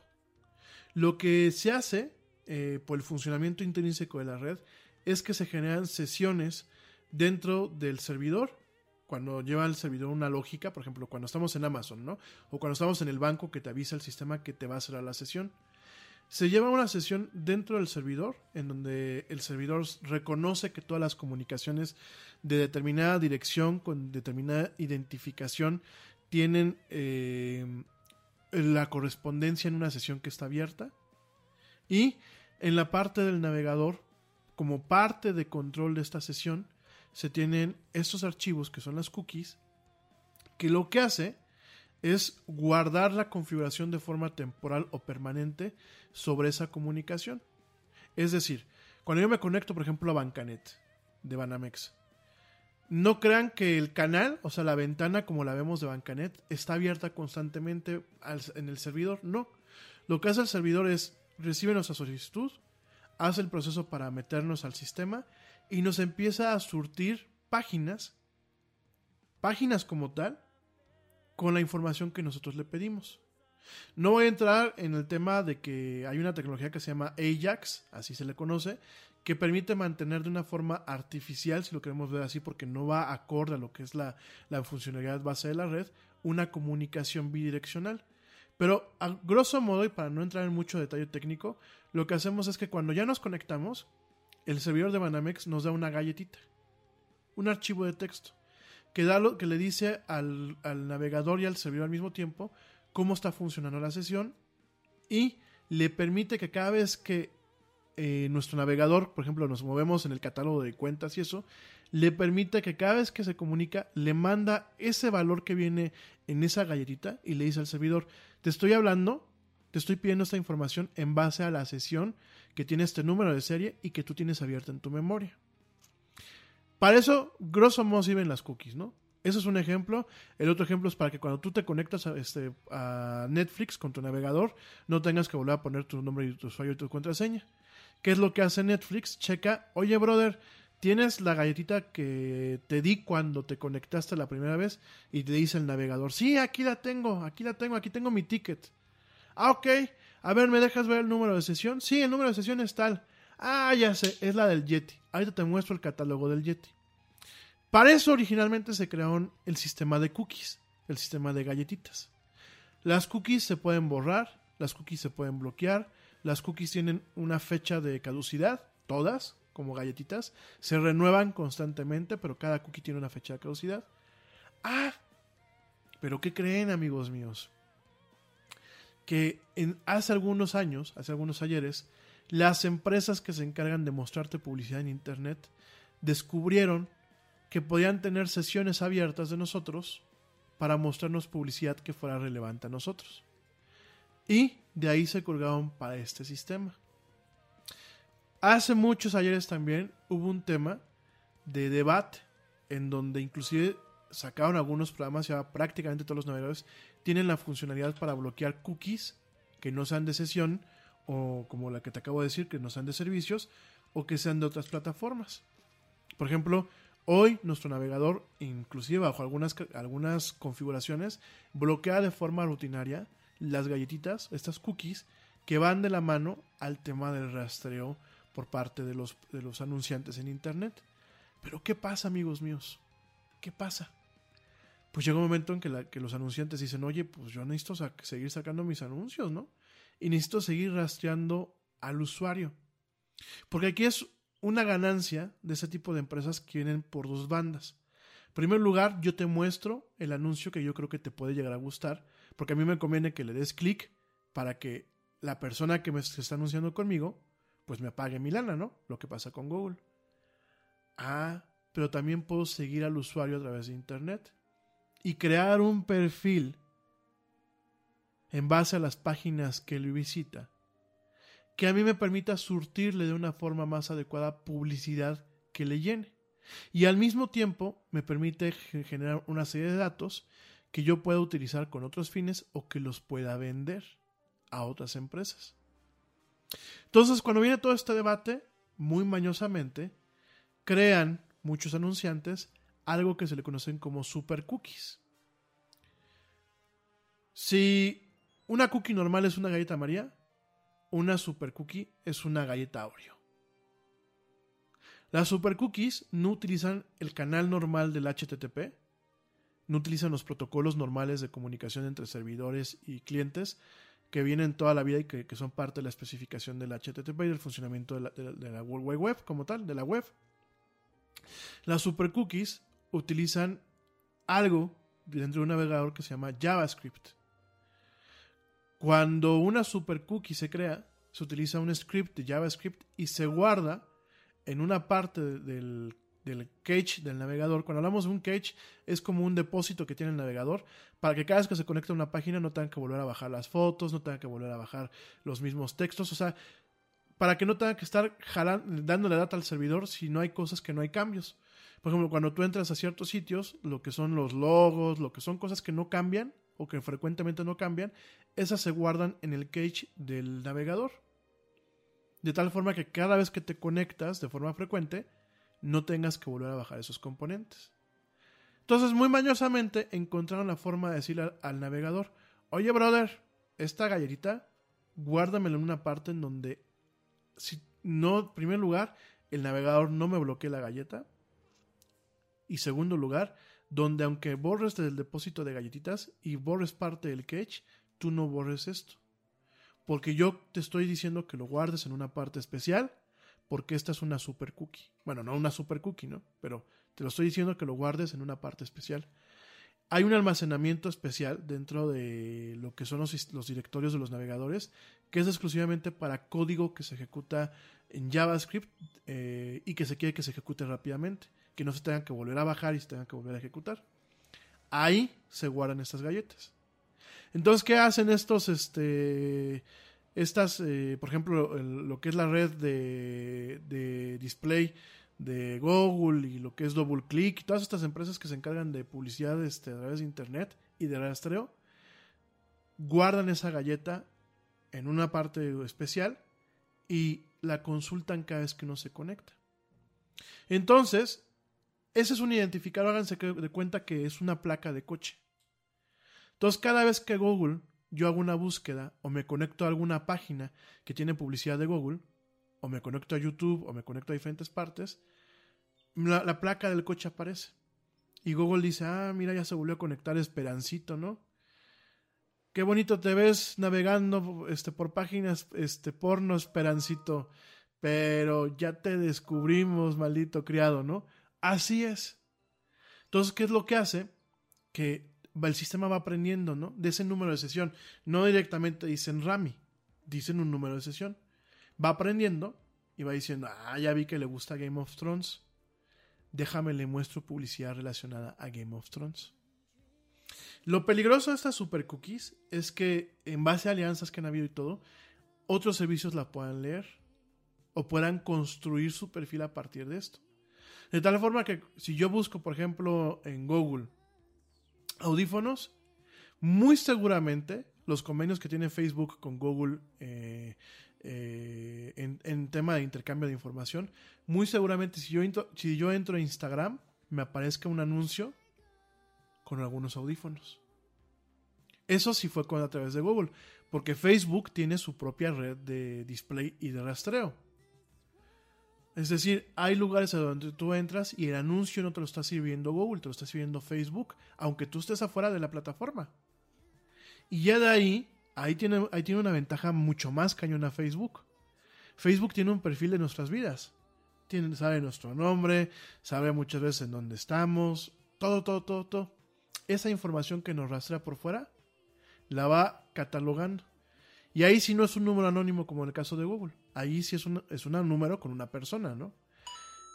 Ya con el perfil de que lo, que nosotros le dimos like en Facebook, lo que nosotros publicamos, lo que nosotros compartimos, lo que nosotros eh, buscamos, y todo eso va obteniendo una chorromadral de información, de tal forma que me parece muy, muy plausible que si mi primo estaba viendo Game of Thrones y en algún momento hizo algún comentario o dijo, estoy viendo Game of Thrones, watching Game of Thrones, o alguien eh, por ejemplo, mi prima estaba viendo Game of Thrones con él en el momento en el que a lo mejor ella compartió algo, porque hasta en eso tienen capacidad de comunicarse entre perfiles, el sistema puede inferir de, ah, le gusta Game of Thrones al Edgarín, le voy a presentar publicidad por todas partes de Game of Thrones. En ese sentido coincido con lo que dice la güera, nos vigilan. Y muchas veces no es Siri, como decimos ella y yo, de, oye Siri, pues este, gracias por escucharnos, ¿no? No es el asistente digital que nos escuchó, es nuestro comportamiento dentro de Internet quien le dio la pauta para mostrarnos lo que nos está presentando la publicidad en ese momento. Fíjense nada más. No, no es ciencia ficción, así funcionan las cosas. Entonces, los modelos predictivos intentan adelantarse a eso. Intentan decir, ah, pues mira, estoy viendo que le gusta Harry Potter, Game of Thrones y eso. Seguramente le gustan las cosas de fantasía. Le voy a mostrar libros de HP eh, Lovecraft la próxima vez que se conecte a Amazon. Esos son los algoritmos predictivos. Me voy corriendo al último corte del programa. Eh, regresando, voy a cerrar el tema. Lo voy a dejar pendiente para tocarlo en alguna otra emisión. Y me voy con algunos consejos de seguridad digital. Eh, y un paréntesis sobre Xbox Live y ya. Este me voy rapidísimamente a un corte. Te recuerdo mis redes sociales. En Facebook me encuentras como La Era del Yeti. En Twitter me encuentras como arroba el Yeti oficial. Y en Instagram me encuentras como arroba La Era del Yeti. No tardo, ya vuelvo. Estás escuchando eso que es La Mañana del Yeti de La Era del Yeti.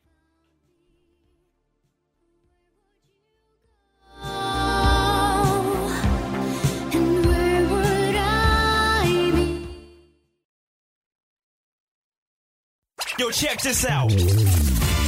Este corte también es moderno. No te vayas.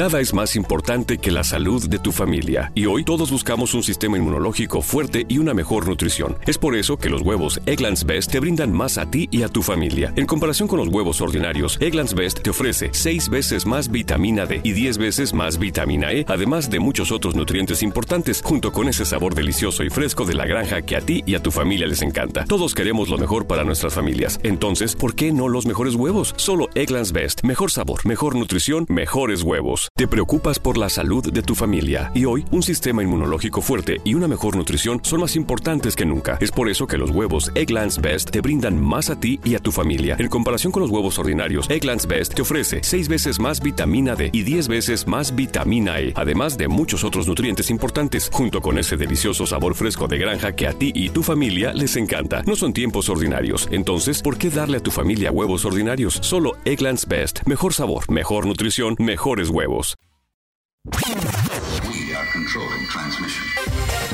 Ya estamos de vuelta en la era del Yeti.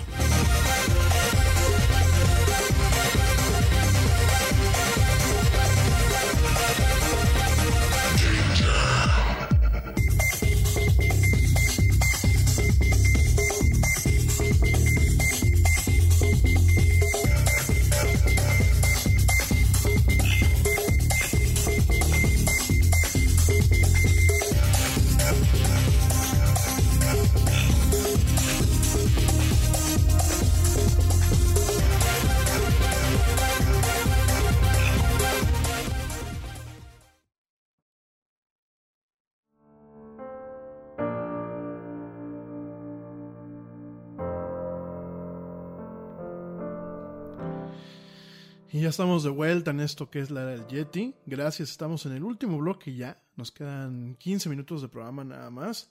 Eh, lo que no nos da tiempo de sacar el día de hoy.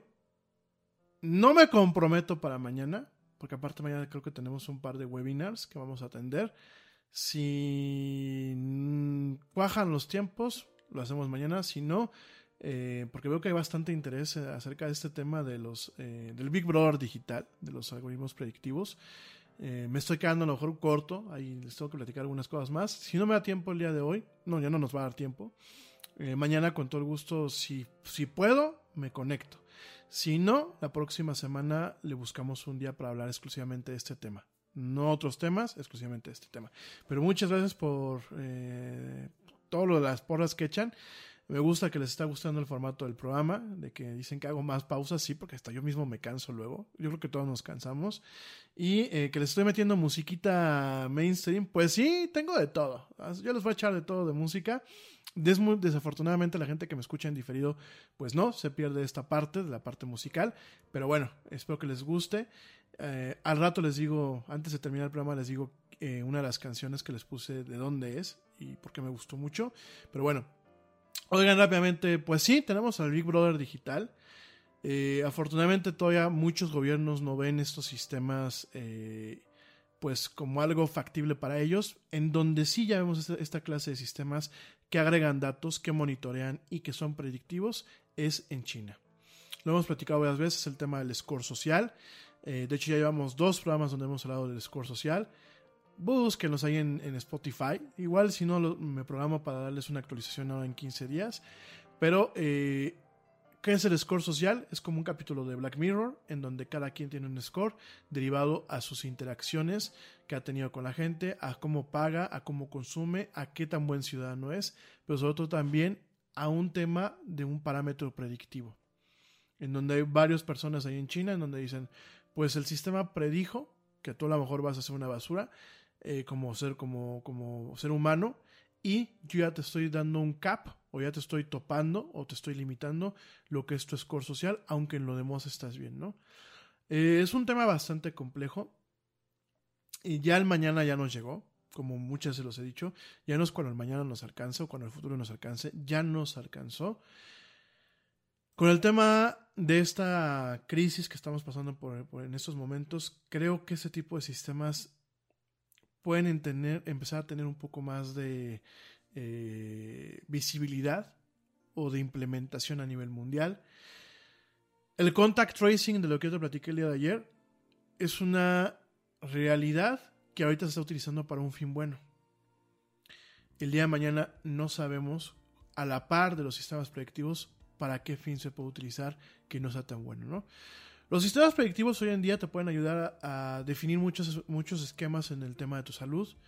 En base a cierta información de tu expediente médico, pueden hacerte recomendaciones y pueden intentar predecir. Que una predicción no es que suceda, es como la predicción del clima. Hoy es que dijo el clima, el, el clima que iba a llover y está haciendo un calor que no se aguanta, ¿no? Una predicción es algo que puede llegar a suceder, que en base a un conjunto de eh, de estadísticos se, se, generan las probabilidades. Y a lo mejor dice, bueno, tiene un 60% de probabilidades que ocurra, ¿no? Pero es un 60%. Queda un 40% de que no ocurra. Y muchos de estos sistemas te pueden decir, oye, pues te puede dar un infarto, brother. Cuídate, ¿no? Ok. O te puede dar un infarto a tal edad. En base los a las muestras que tienen los sistemas de gente que le dio un infarto a cierta edad con ciertos comportamientos de vida. Pero ojo, no es la verdad, no es una verdad absoluta, es una probabilidad, es un modelo predictivo.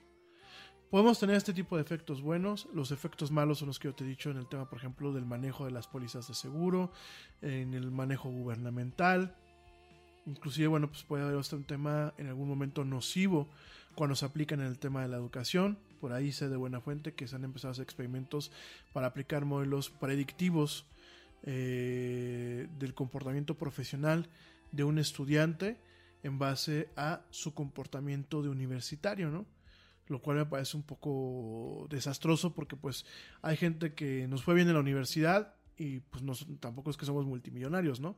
Hay gente que le va mal en la universidad y que son multimillonarios o que son mejores ciudadanos, ¿no? Entonces, eh, caemos un poco en ese tema del prejuicio, el prejuicio del programador o el prejuicio de los datos los datos pueden tener un prejuicio si te enfocas en aquellos componentes de los datos que tú piensas que son relevantes, ¿no? Pero últimamente el Big Brother ya lo tenemos encima. Ahorita nos acosa con el tema de la publicidad. Ahorita nos acosa con el tema eh, del seguimiento en Internet. Eh, pero muy probablemente el día de mañana nos acose con otro tipo de cuestiones. En fin, ya nos seguimos con este tema en, otro, en otra ocasión. Rápidamente para pasar en la agenda, que ya nos quedan 10 minutos. Tips, tips para cuidarnos del robo de identidad digital en estas fechas.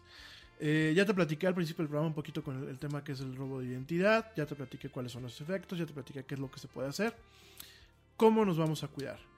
Primeramente es no rellenemos chismógrafos en Facebook. No me vale el que me digan, es que a la gente que tengo en Facebook son mis contactos. No, porque hoy por hoy he comprobado con cada uno de ustedes que muchas veces no conocen a los contactos que tienen en Facebook o muchas veces no pueden confirmar que la persona que agregaron hace seis meses siga siendo la misma persona que está en ese perfil. Entonces, no, content no contesten chismógrafos. ¿Por qué? Porque esa información, amigos míos, a mí me sirve para hacer ingeniería social.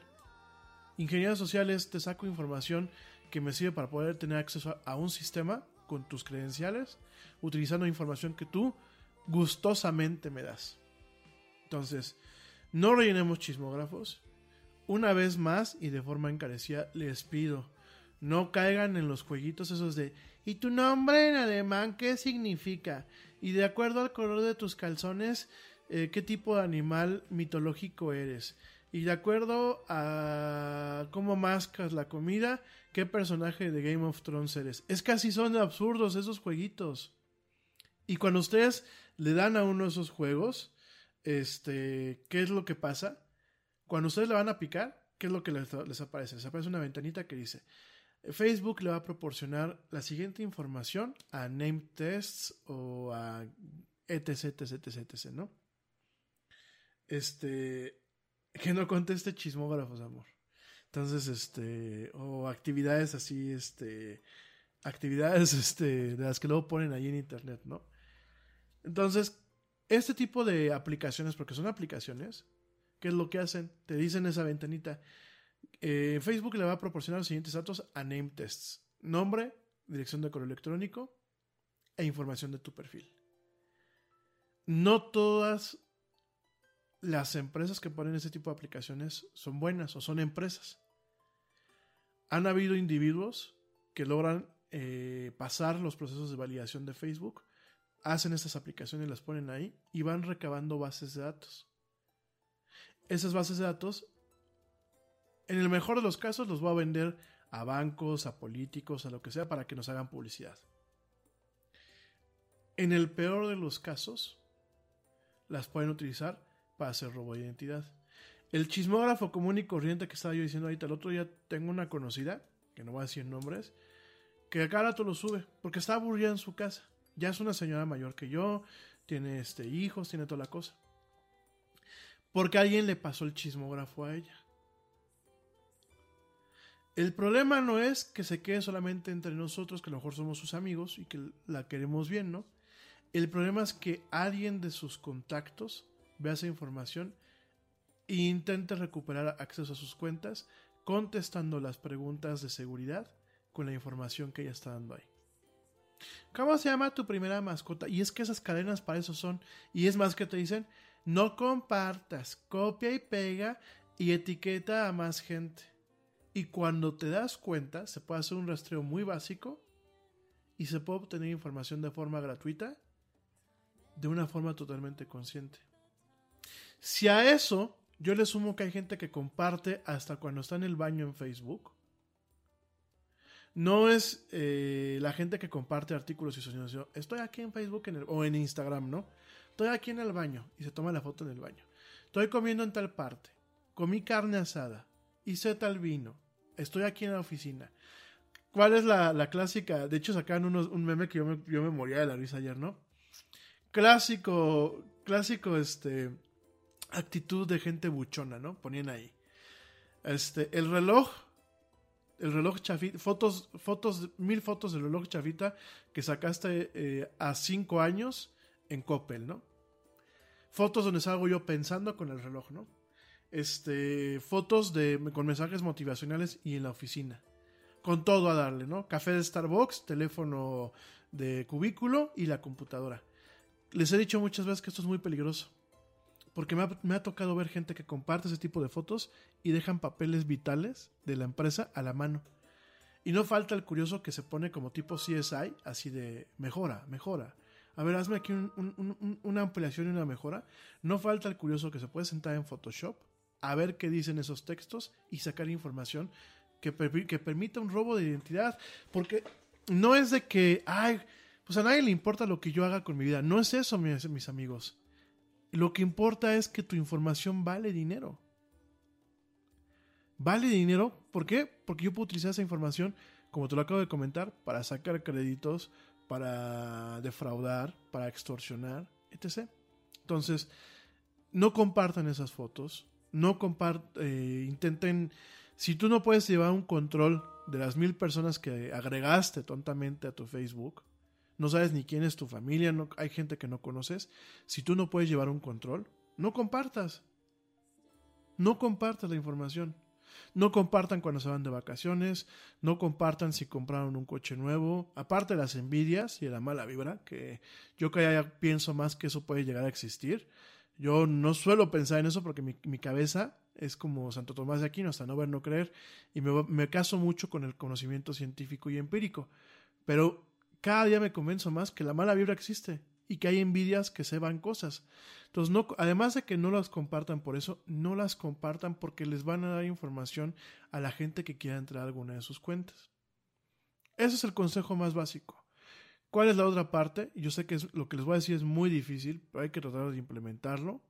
Es no usemos la misma contraseña en todas nuestras este, plataformas donde tengamos una cuenta. Cuesta mucho difícil, cuesta mucho trabajo esto, sí.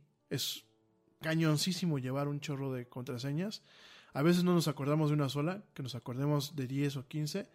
Hay administradores de passwords, hay passwords managers que así se les conocen. Mm, no les voy a platicar el día de hoy porque estoy, ya traigo el tiempo colgado. Pero si tengo chance de hacer un programa mañana o la próxima semana con esos temas, les doy las recomendaciones de los passwords manager. Password manager, perdón.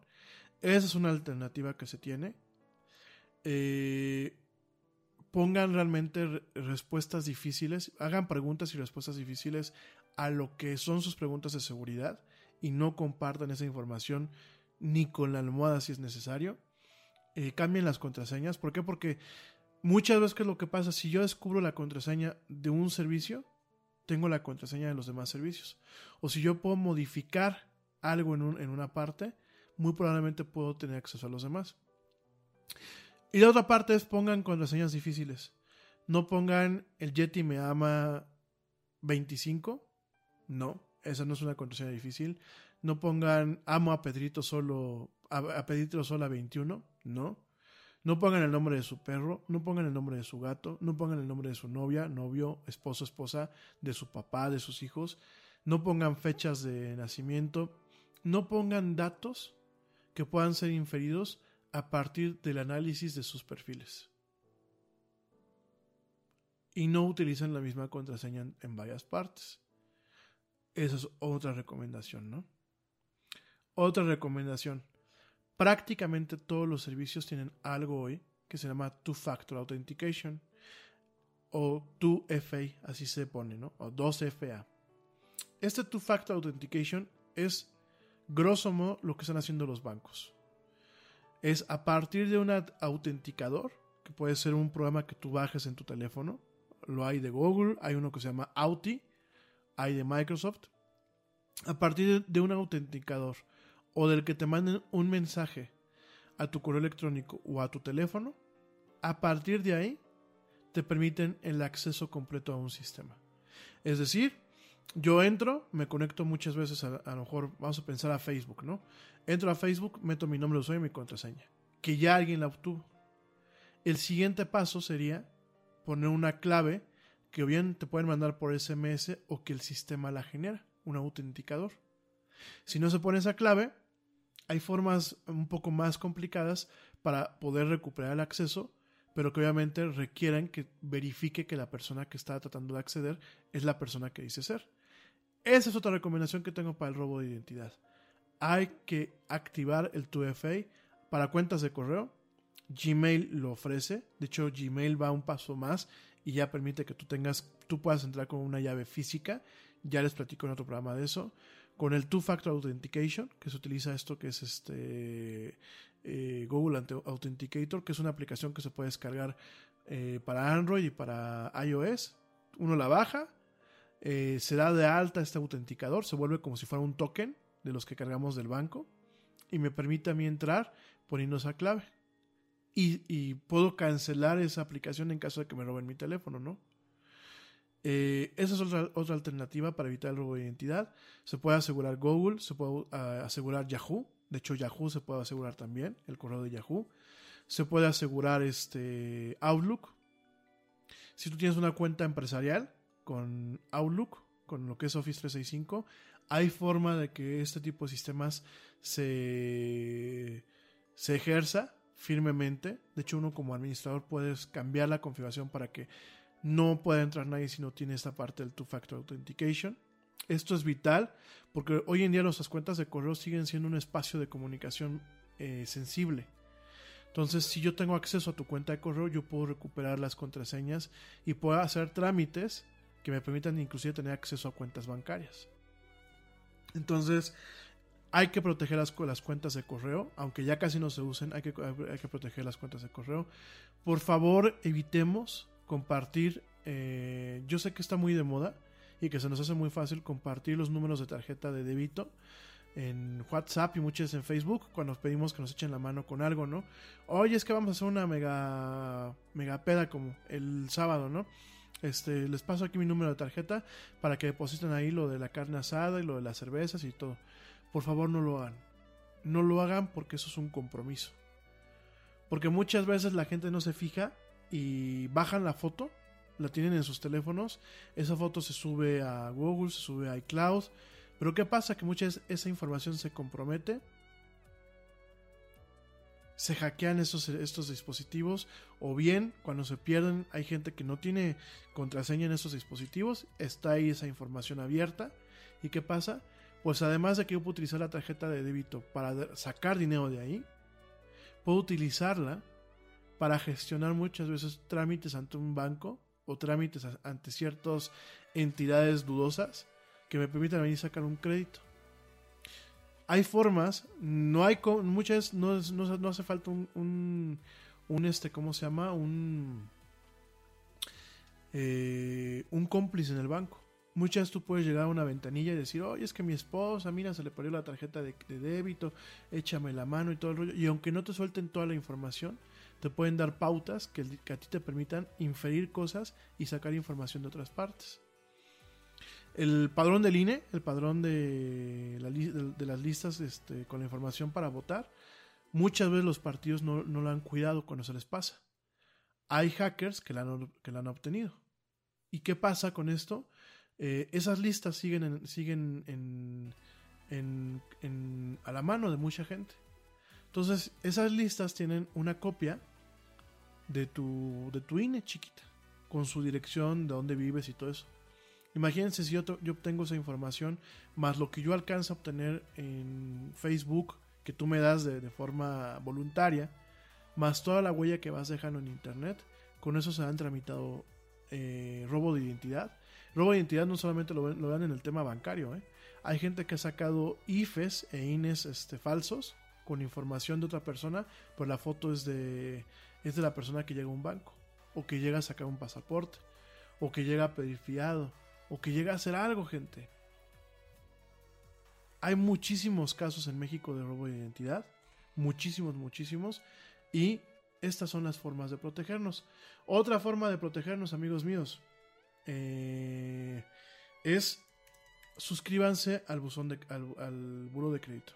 En el caso de la gente que vive en México, en, la casa, en, la casa, en, el, caso de la gente que vive en Estados Unidos, suscríbanse eh, a los diferentes proveedores del buro de crédito.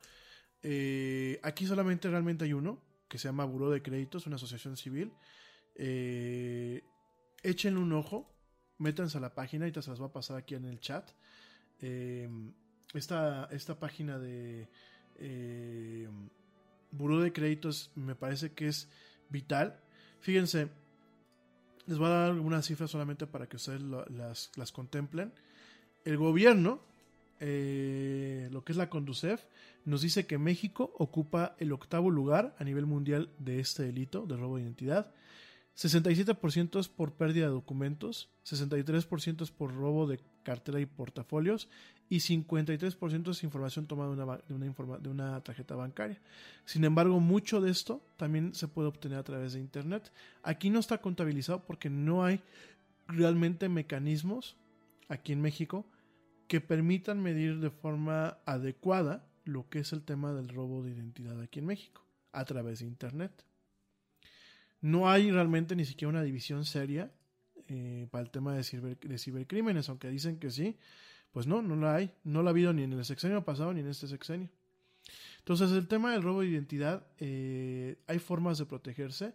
Una de ellas es suscríbanse al buró de crédito. No cuesta más de, 300, de 350 pesos al año.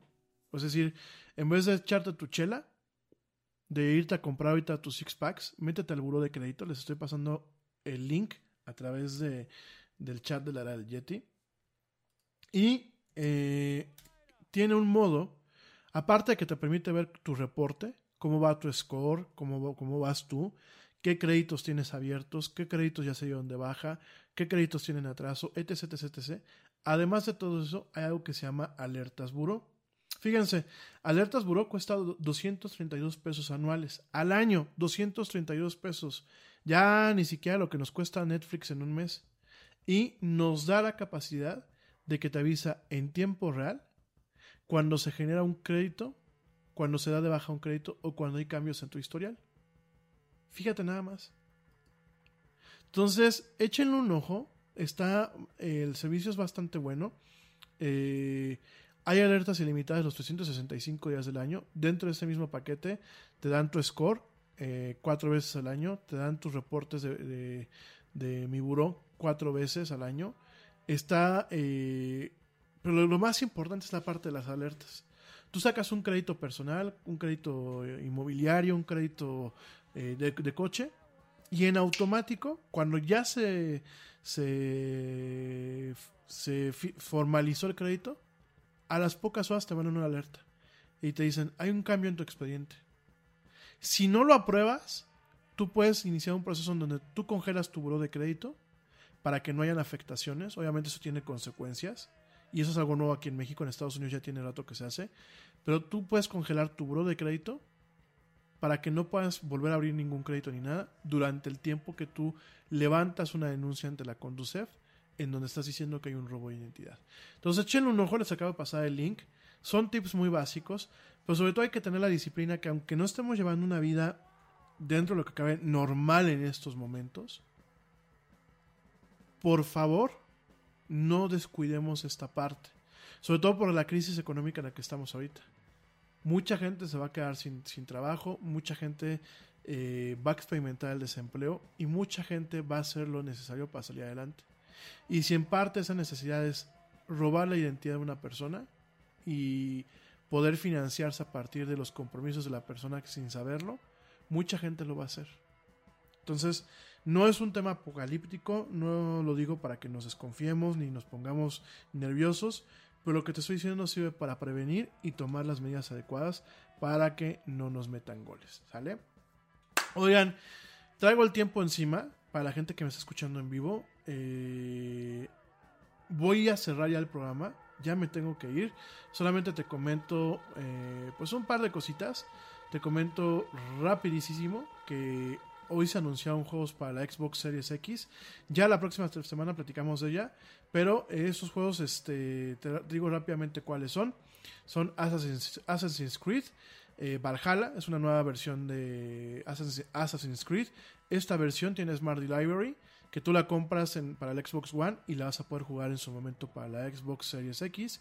Bright Memory Infinite, que bueno, pues es una versión actualizada de Bright Memory. Es un juego que mezcla Ninja Gaiden con Devil May Cry. Eh, esta de Bright Memory me parece que también va a tener un tema de Smart Library. Call of the Sea, que es un juego que es un rompecabezas con una protagonista.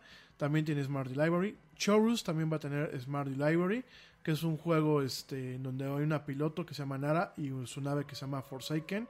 Es un juego pues bastante interesante, es un juego indie.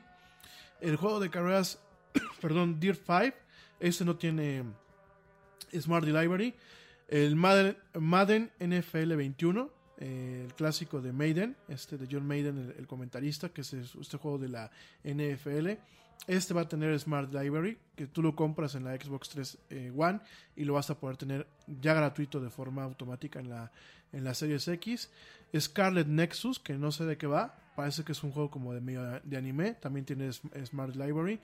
Scorn, que bueno, pues es un juego como eh, muy cinematográfico, como de acción. Eh, hay como que cierto arte basado en el arte de H.R. Geiger y eh, Sislav eh, Bekinski, así con los muertos y con formas orgánicas y cosas raras. Es un juego que es tipo Metroid. Scorn va a estar también disponible para la Series X de las, del Xbox. Second Extinction también es un juego de sobrevivencia que también va a tener su disponibilidad para Smart Library. El Ascenso, que bueno, pues es un juego cyberpunk, es un RPG, también va a tener su disponibilidad para Smart Library, lo compras en Xbox One y lo puedes comprar en la siguiente, y lo vas a tener gratis en la siguiente eh, familia. Eh, Vampire the Masquerade, que pues viene de un juego de rol de papel, también tiene su Smart Library. The Medium, que es un juego de suspenso, solamente va a estar disponible para, para esta plataforma. Yakuza, Like a Dragon, eh, también va a tener Smart Library. Y eh, Cyberpunk 2077, que ya platicaremos de ello la, próxima semana, es un juego que estamos esperando mucha gente. También va a salir para la Xbox One, pero también va a tener Smart Library para lo que es la eh, Xbox Series X, ¿no?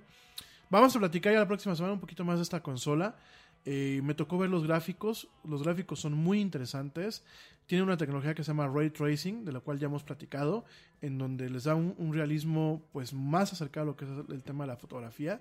Se ve tremendo, realmente promete ser una experiencia envolvente el tema de eh, la Xbox Series X. Y ya para cerrar, ahora sí ya para, ya para irnos, porque ya nos colgamos así del tiempo, te comento rápidamente que en mayo llegan juegos nuevos a lo que es el Game Pass de, de la Xbox. Llegan eh, Black Desert, perdón, eh, llegan directamente eh, Final Fantasy IX.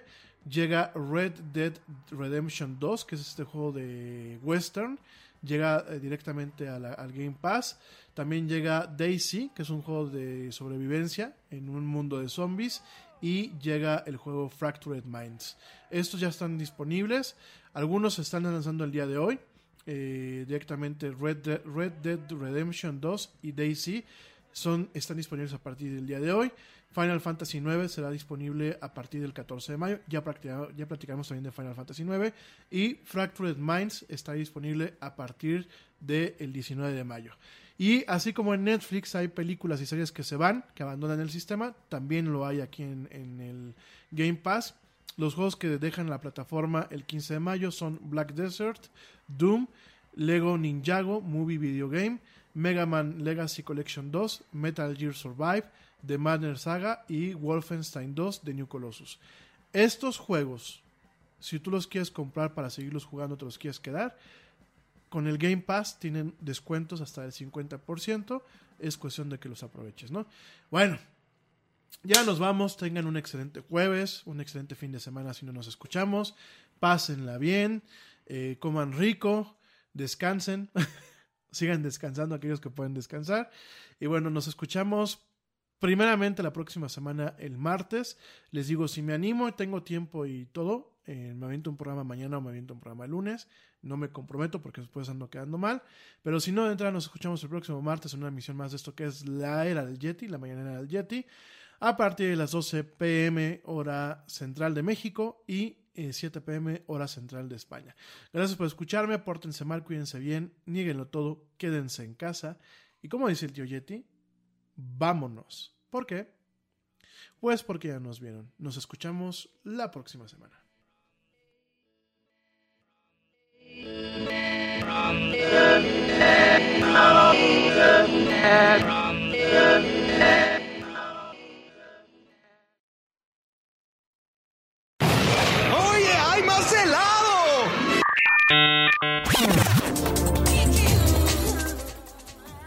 Que la actualidad no te deje helado. Te esperamos en la siguiente emisión de La Era del Yeti.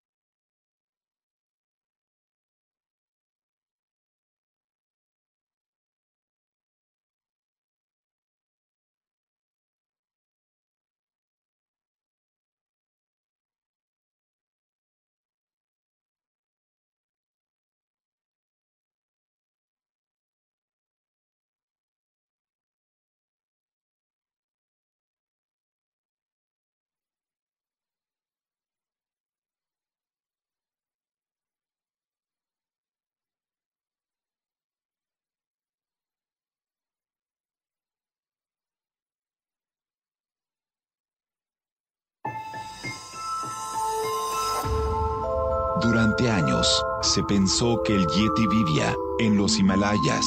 ¡Bienvenidos al Himalaya!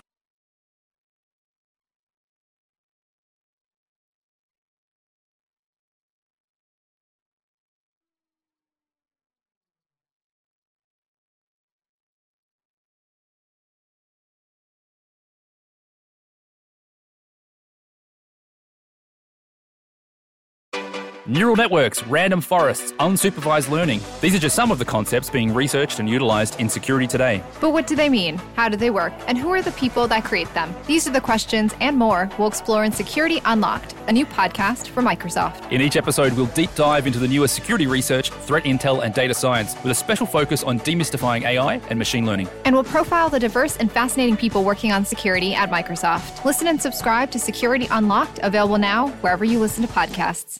News, laws, and regulations are changing by the day. We get it. It's hard to stay on top of it all. That's why ADP is here to guide you with up to the minute compliance expertise to help you navigate these complex times so you can pay your people accurately and on time, regardless of changes in legislation. When you rely on us for payroll and HR, you're trusting us to help you take care of your people. It's what we've been doing for over 70 years, and that's not about to change. ADP, HR talent, time, benefits, and payroll, informed by data and designed for people.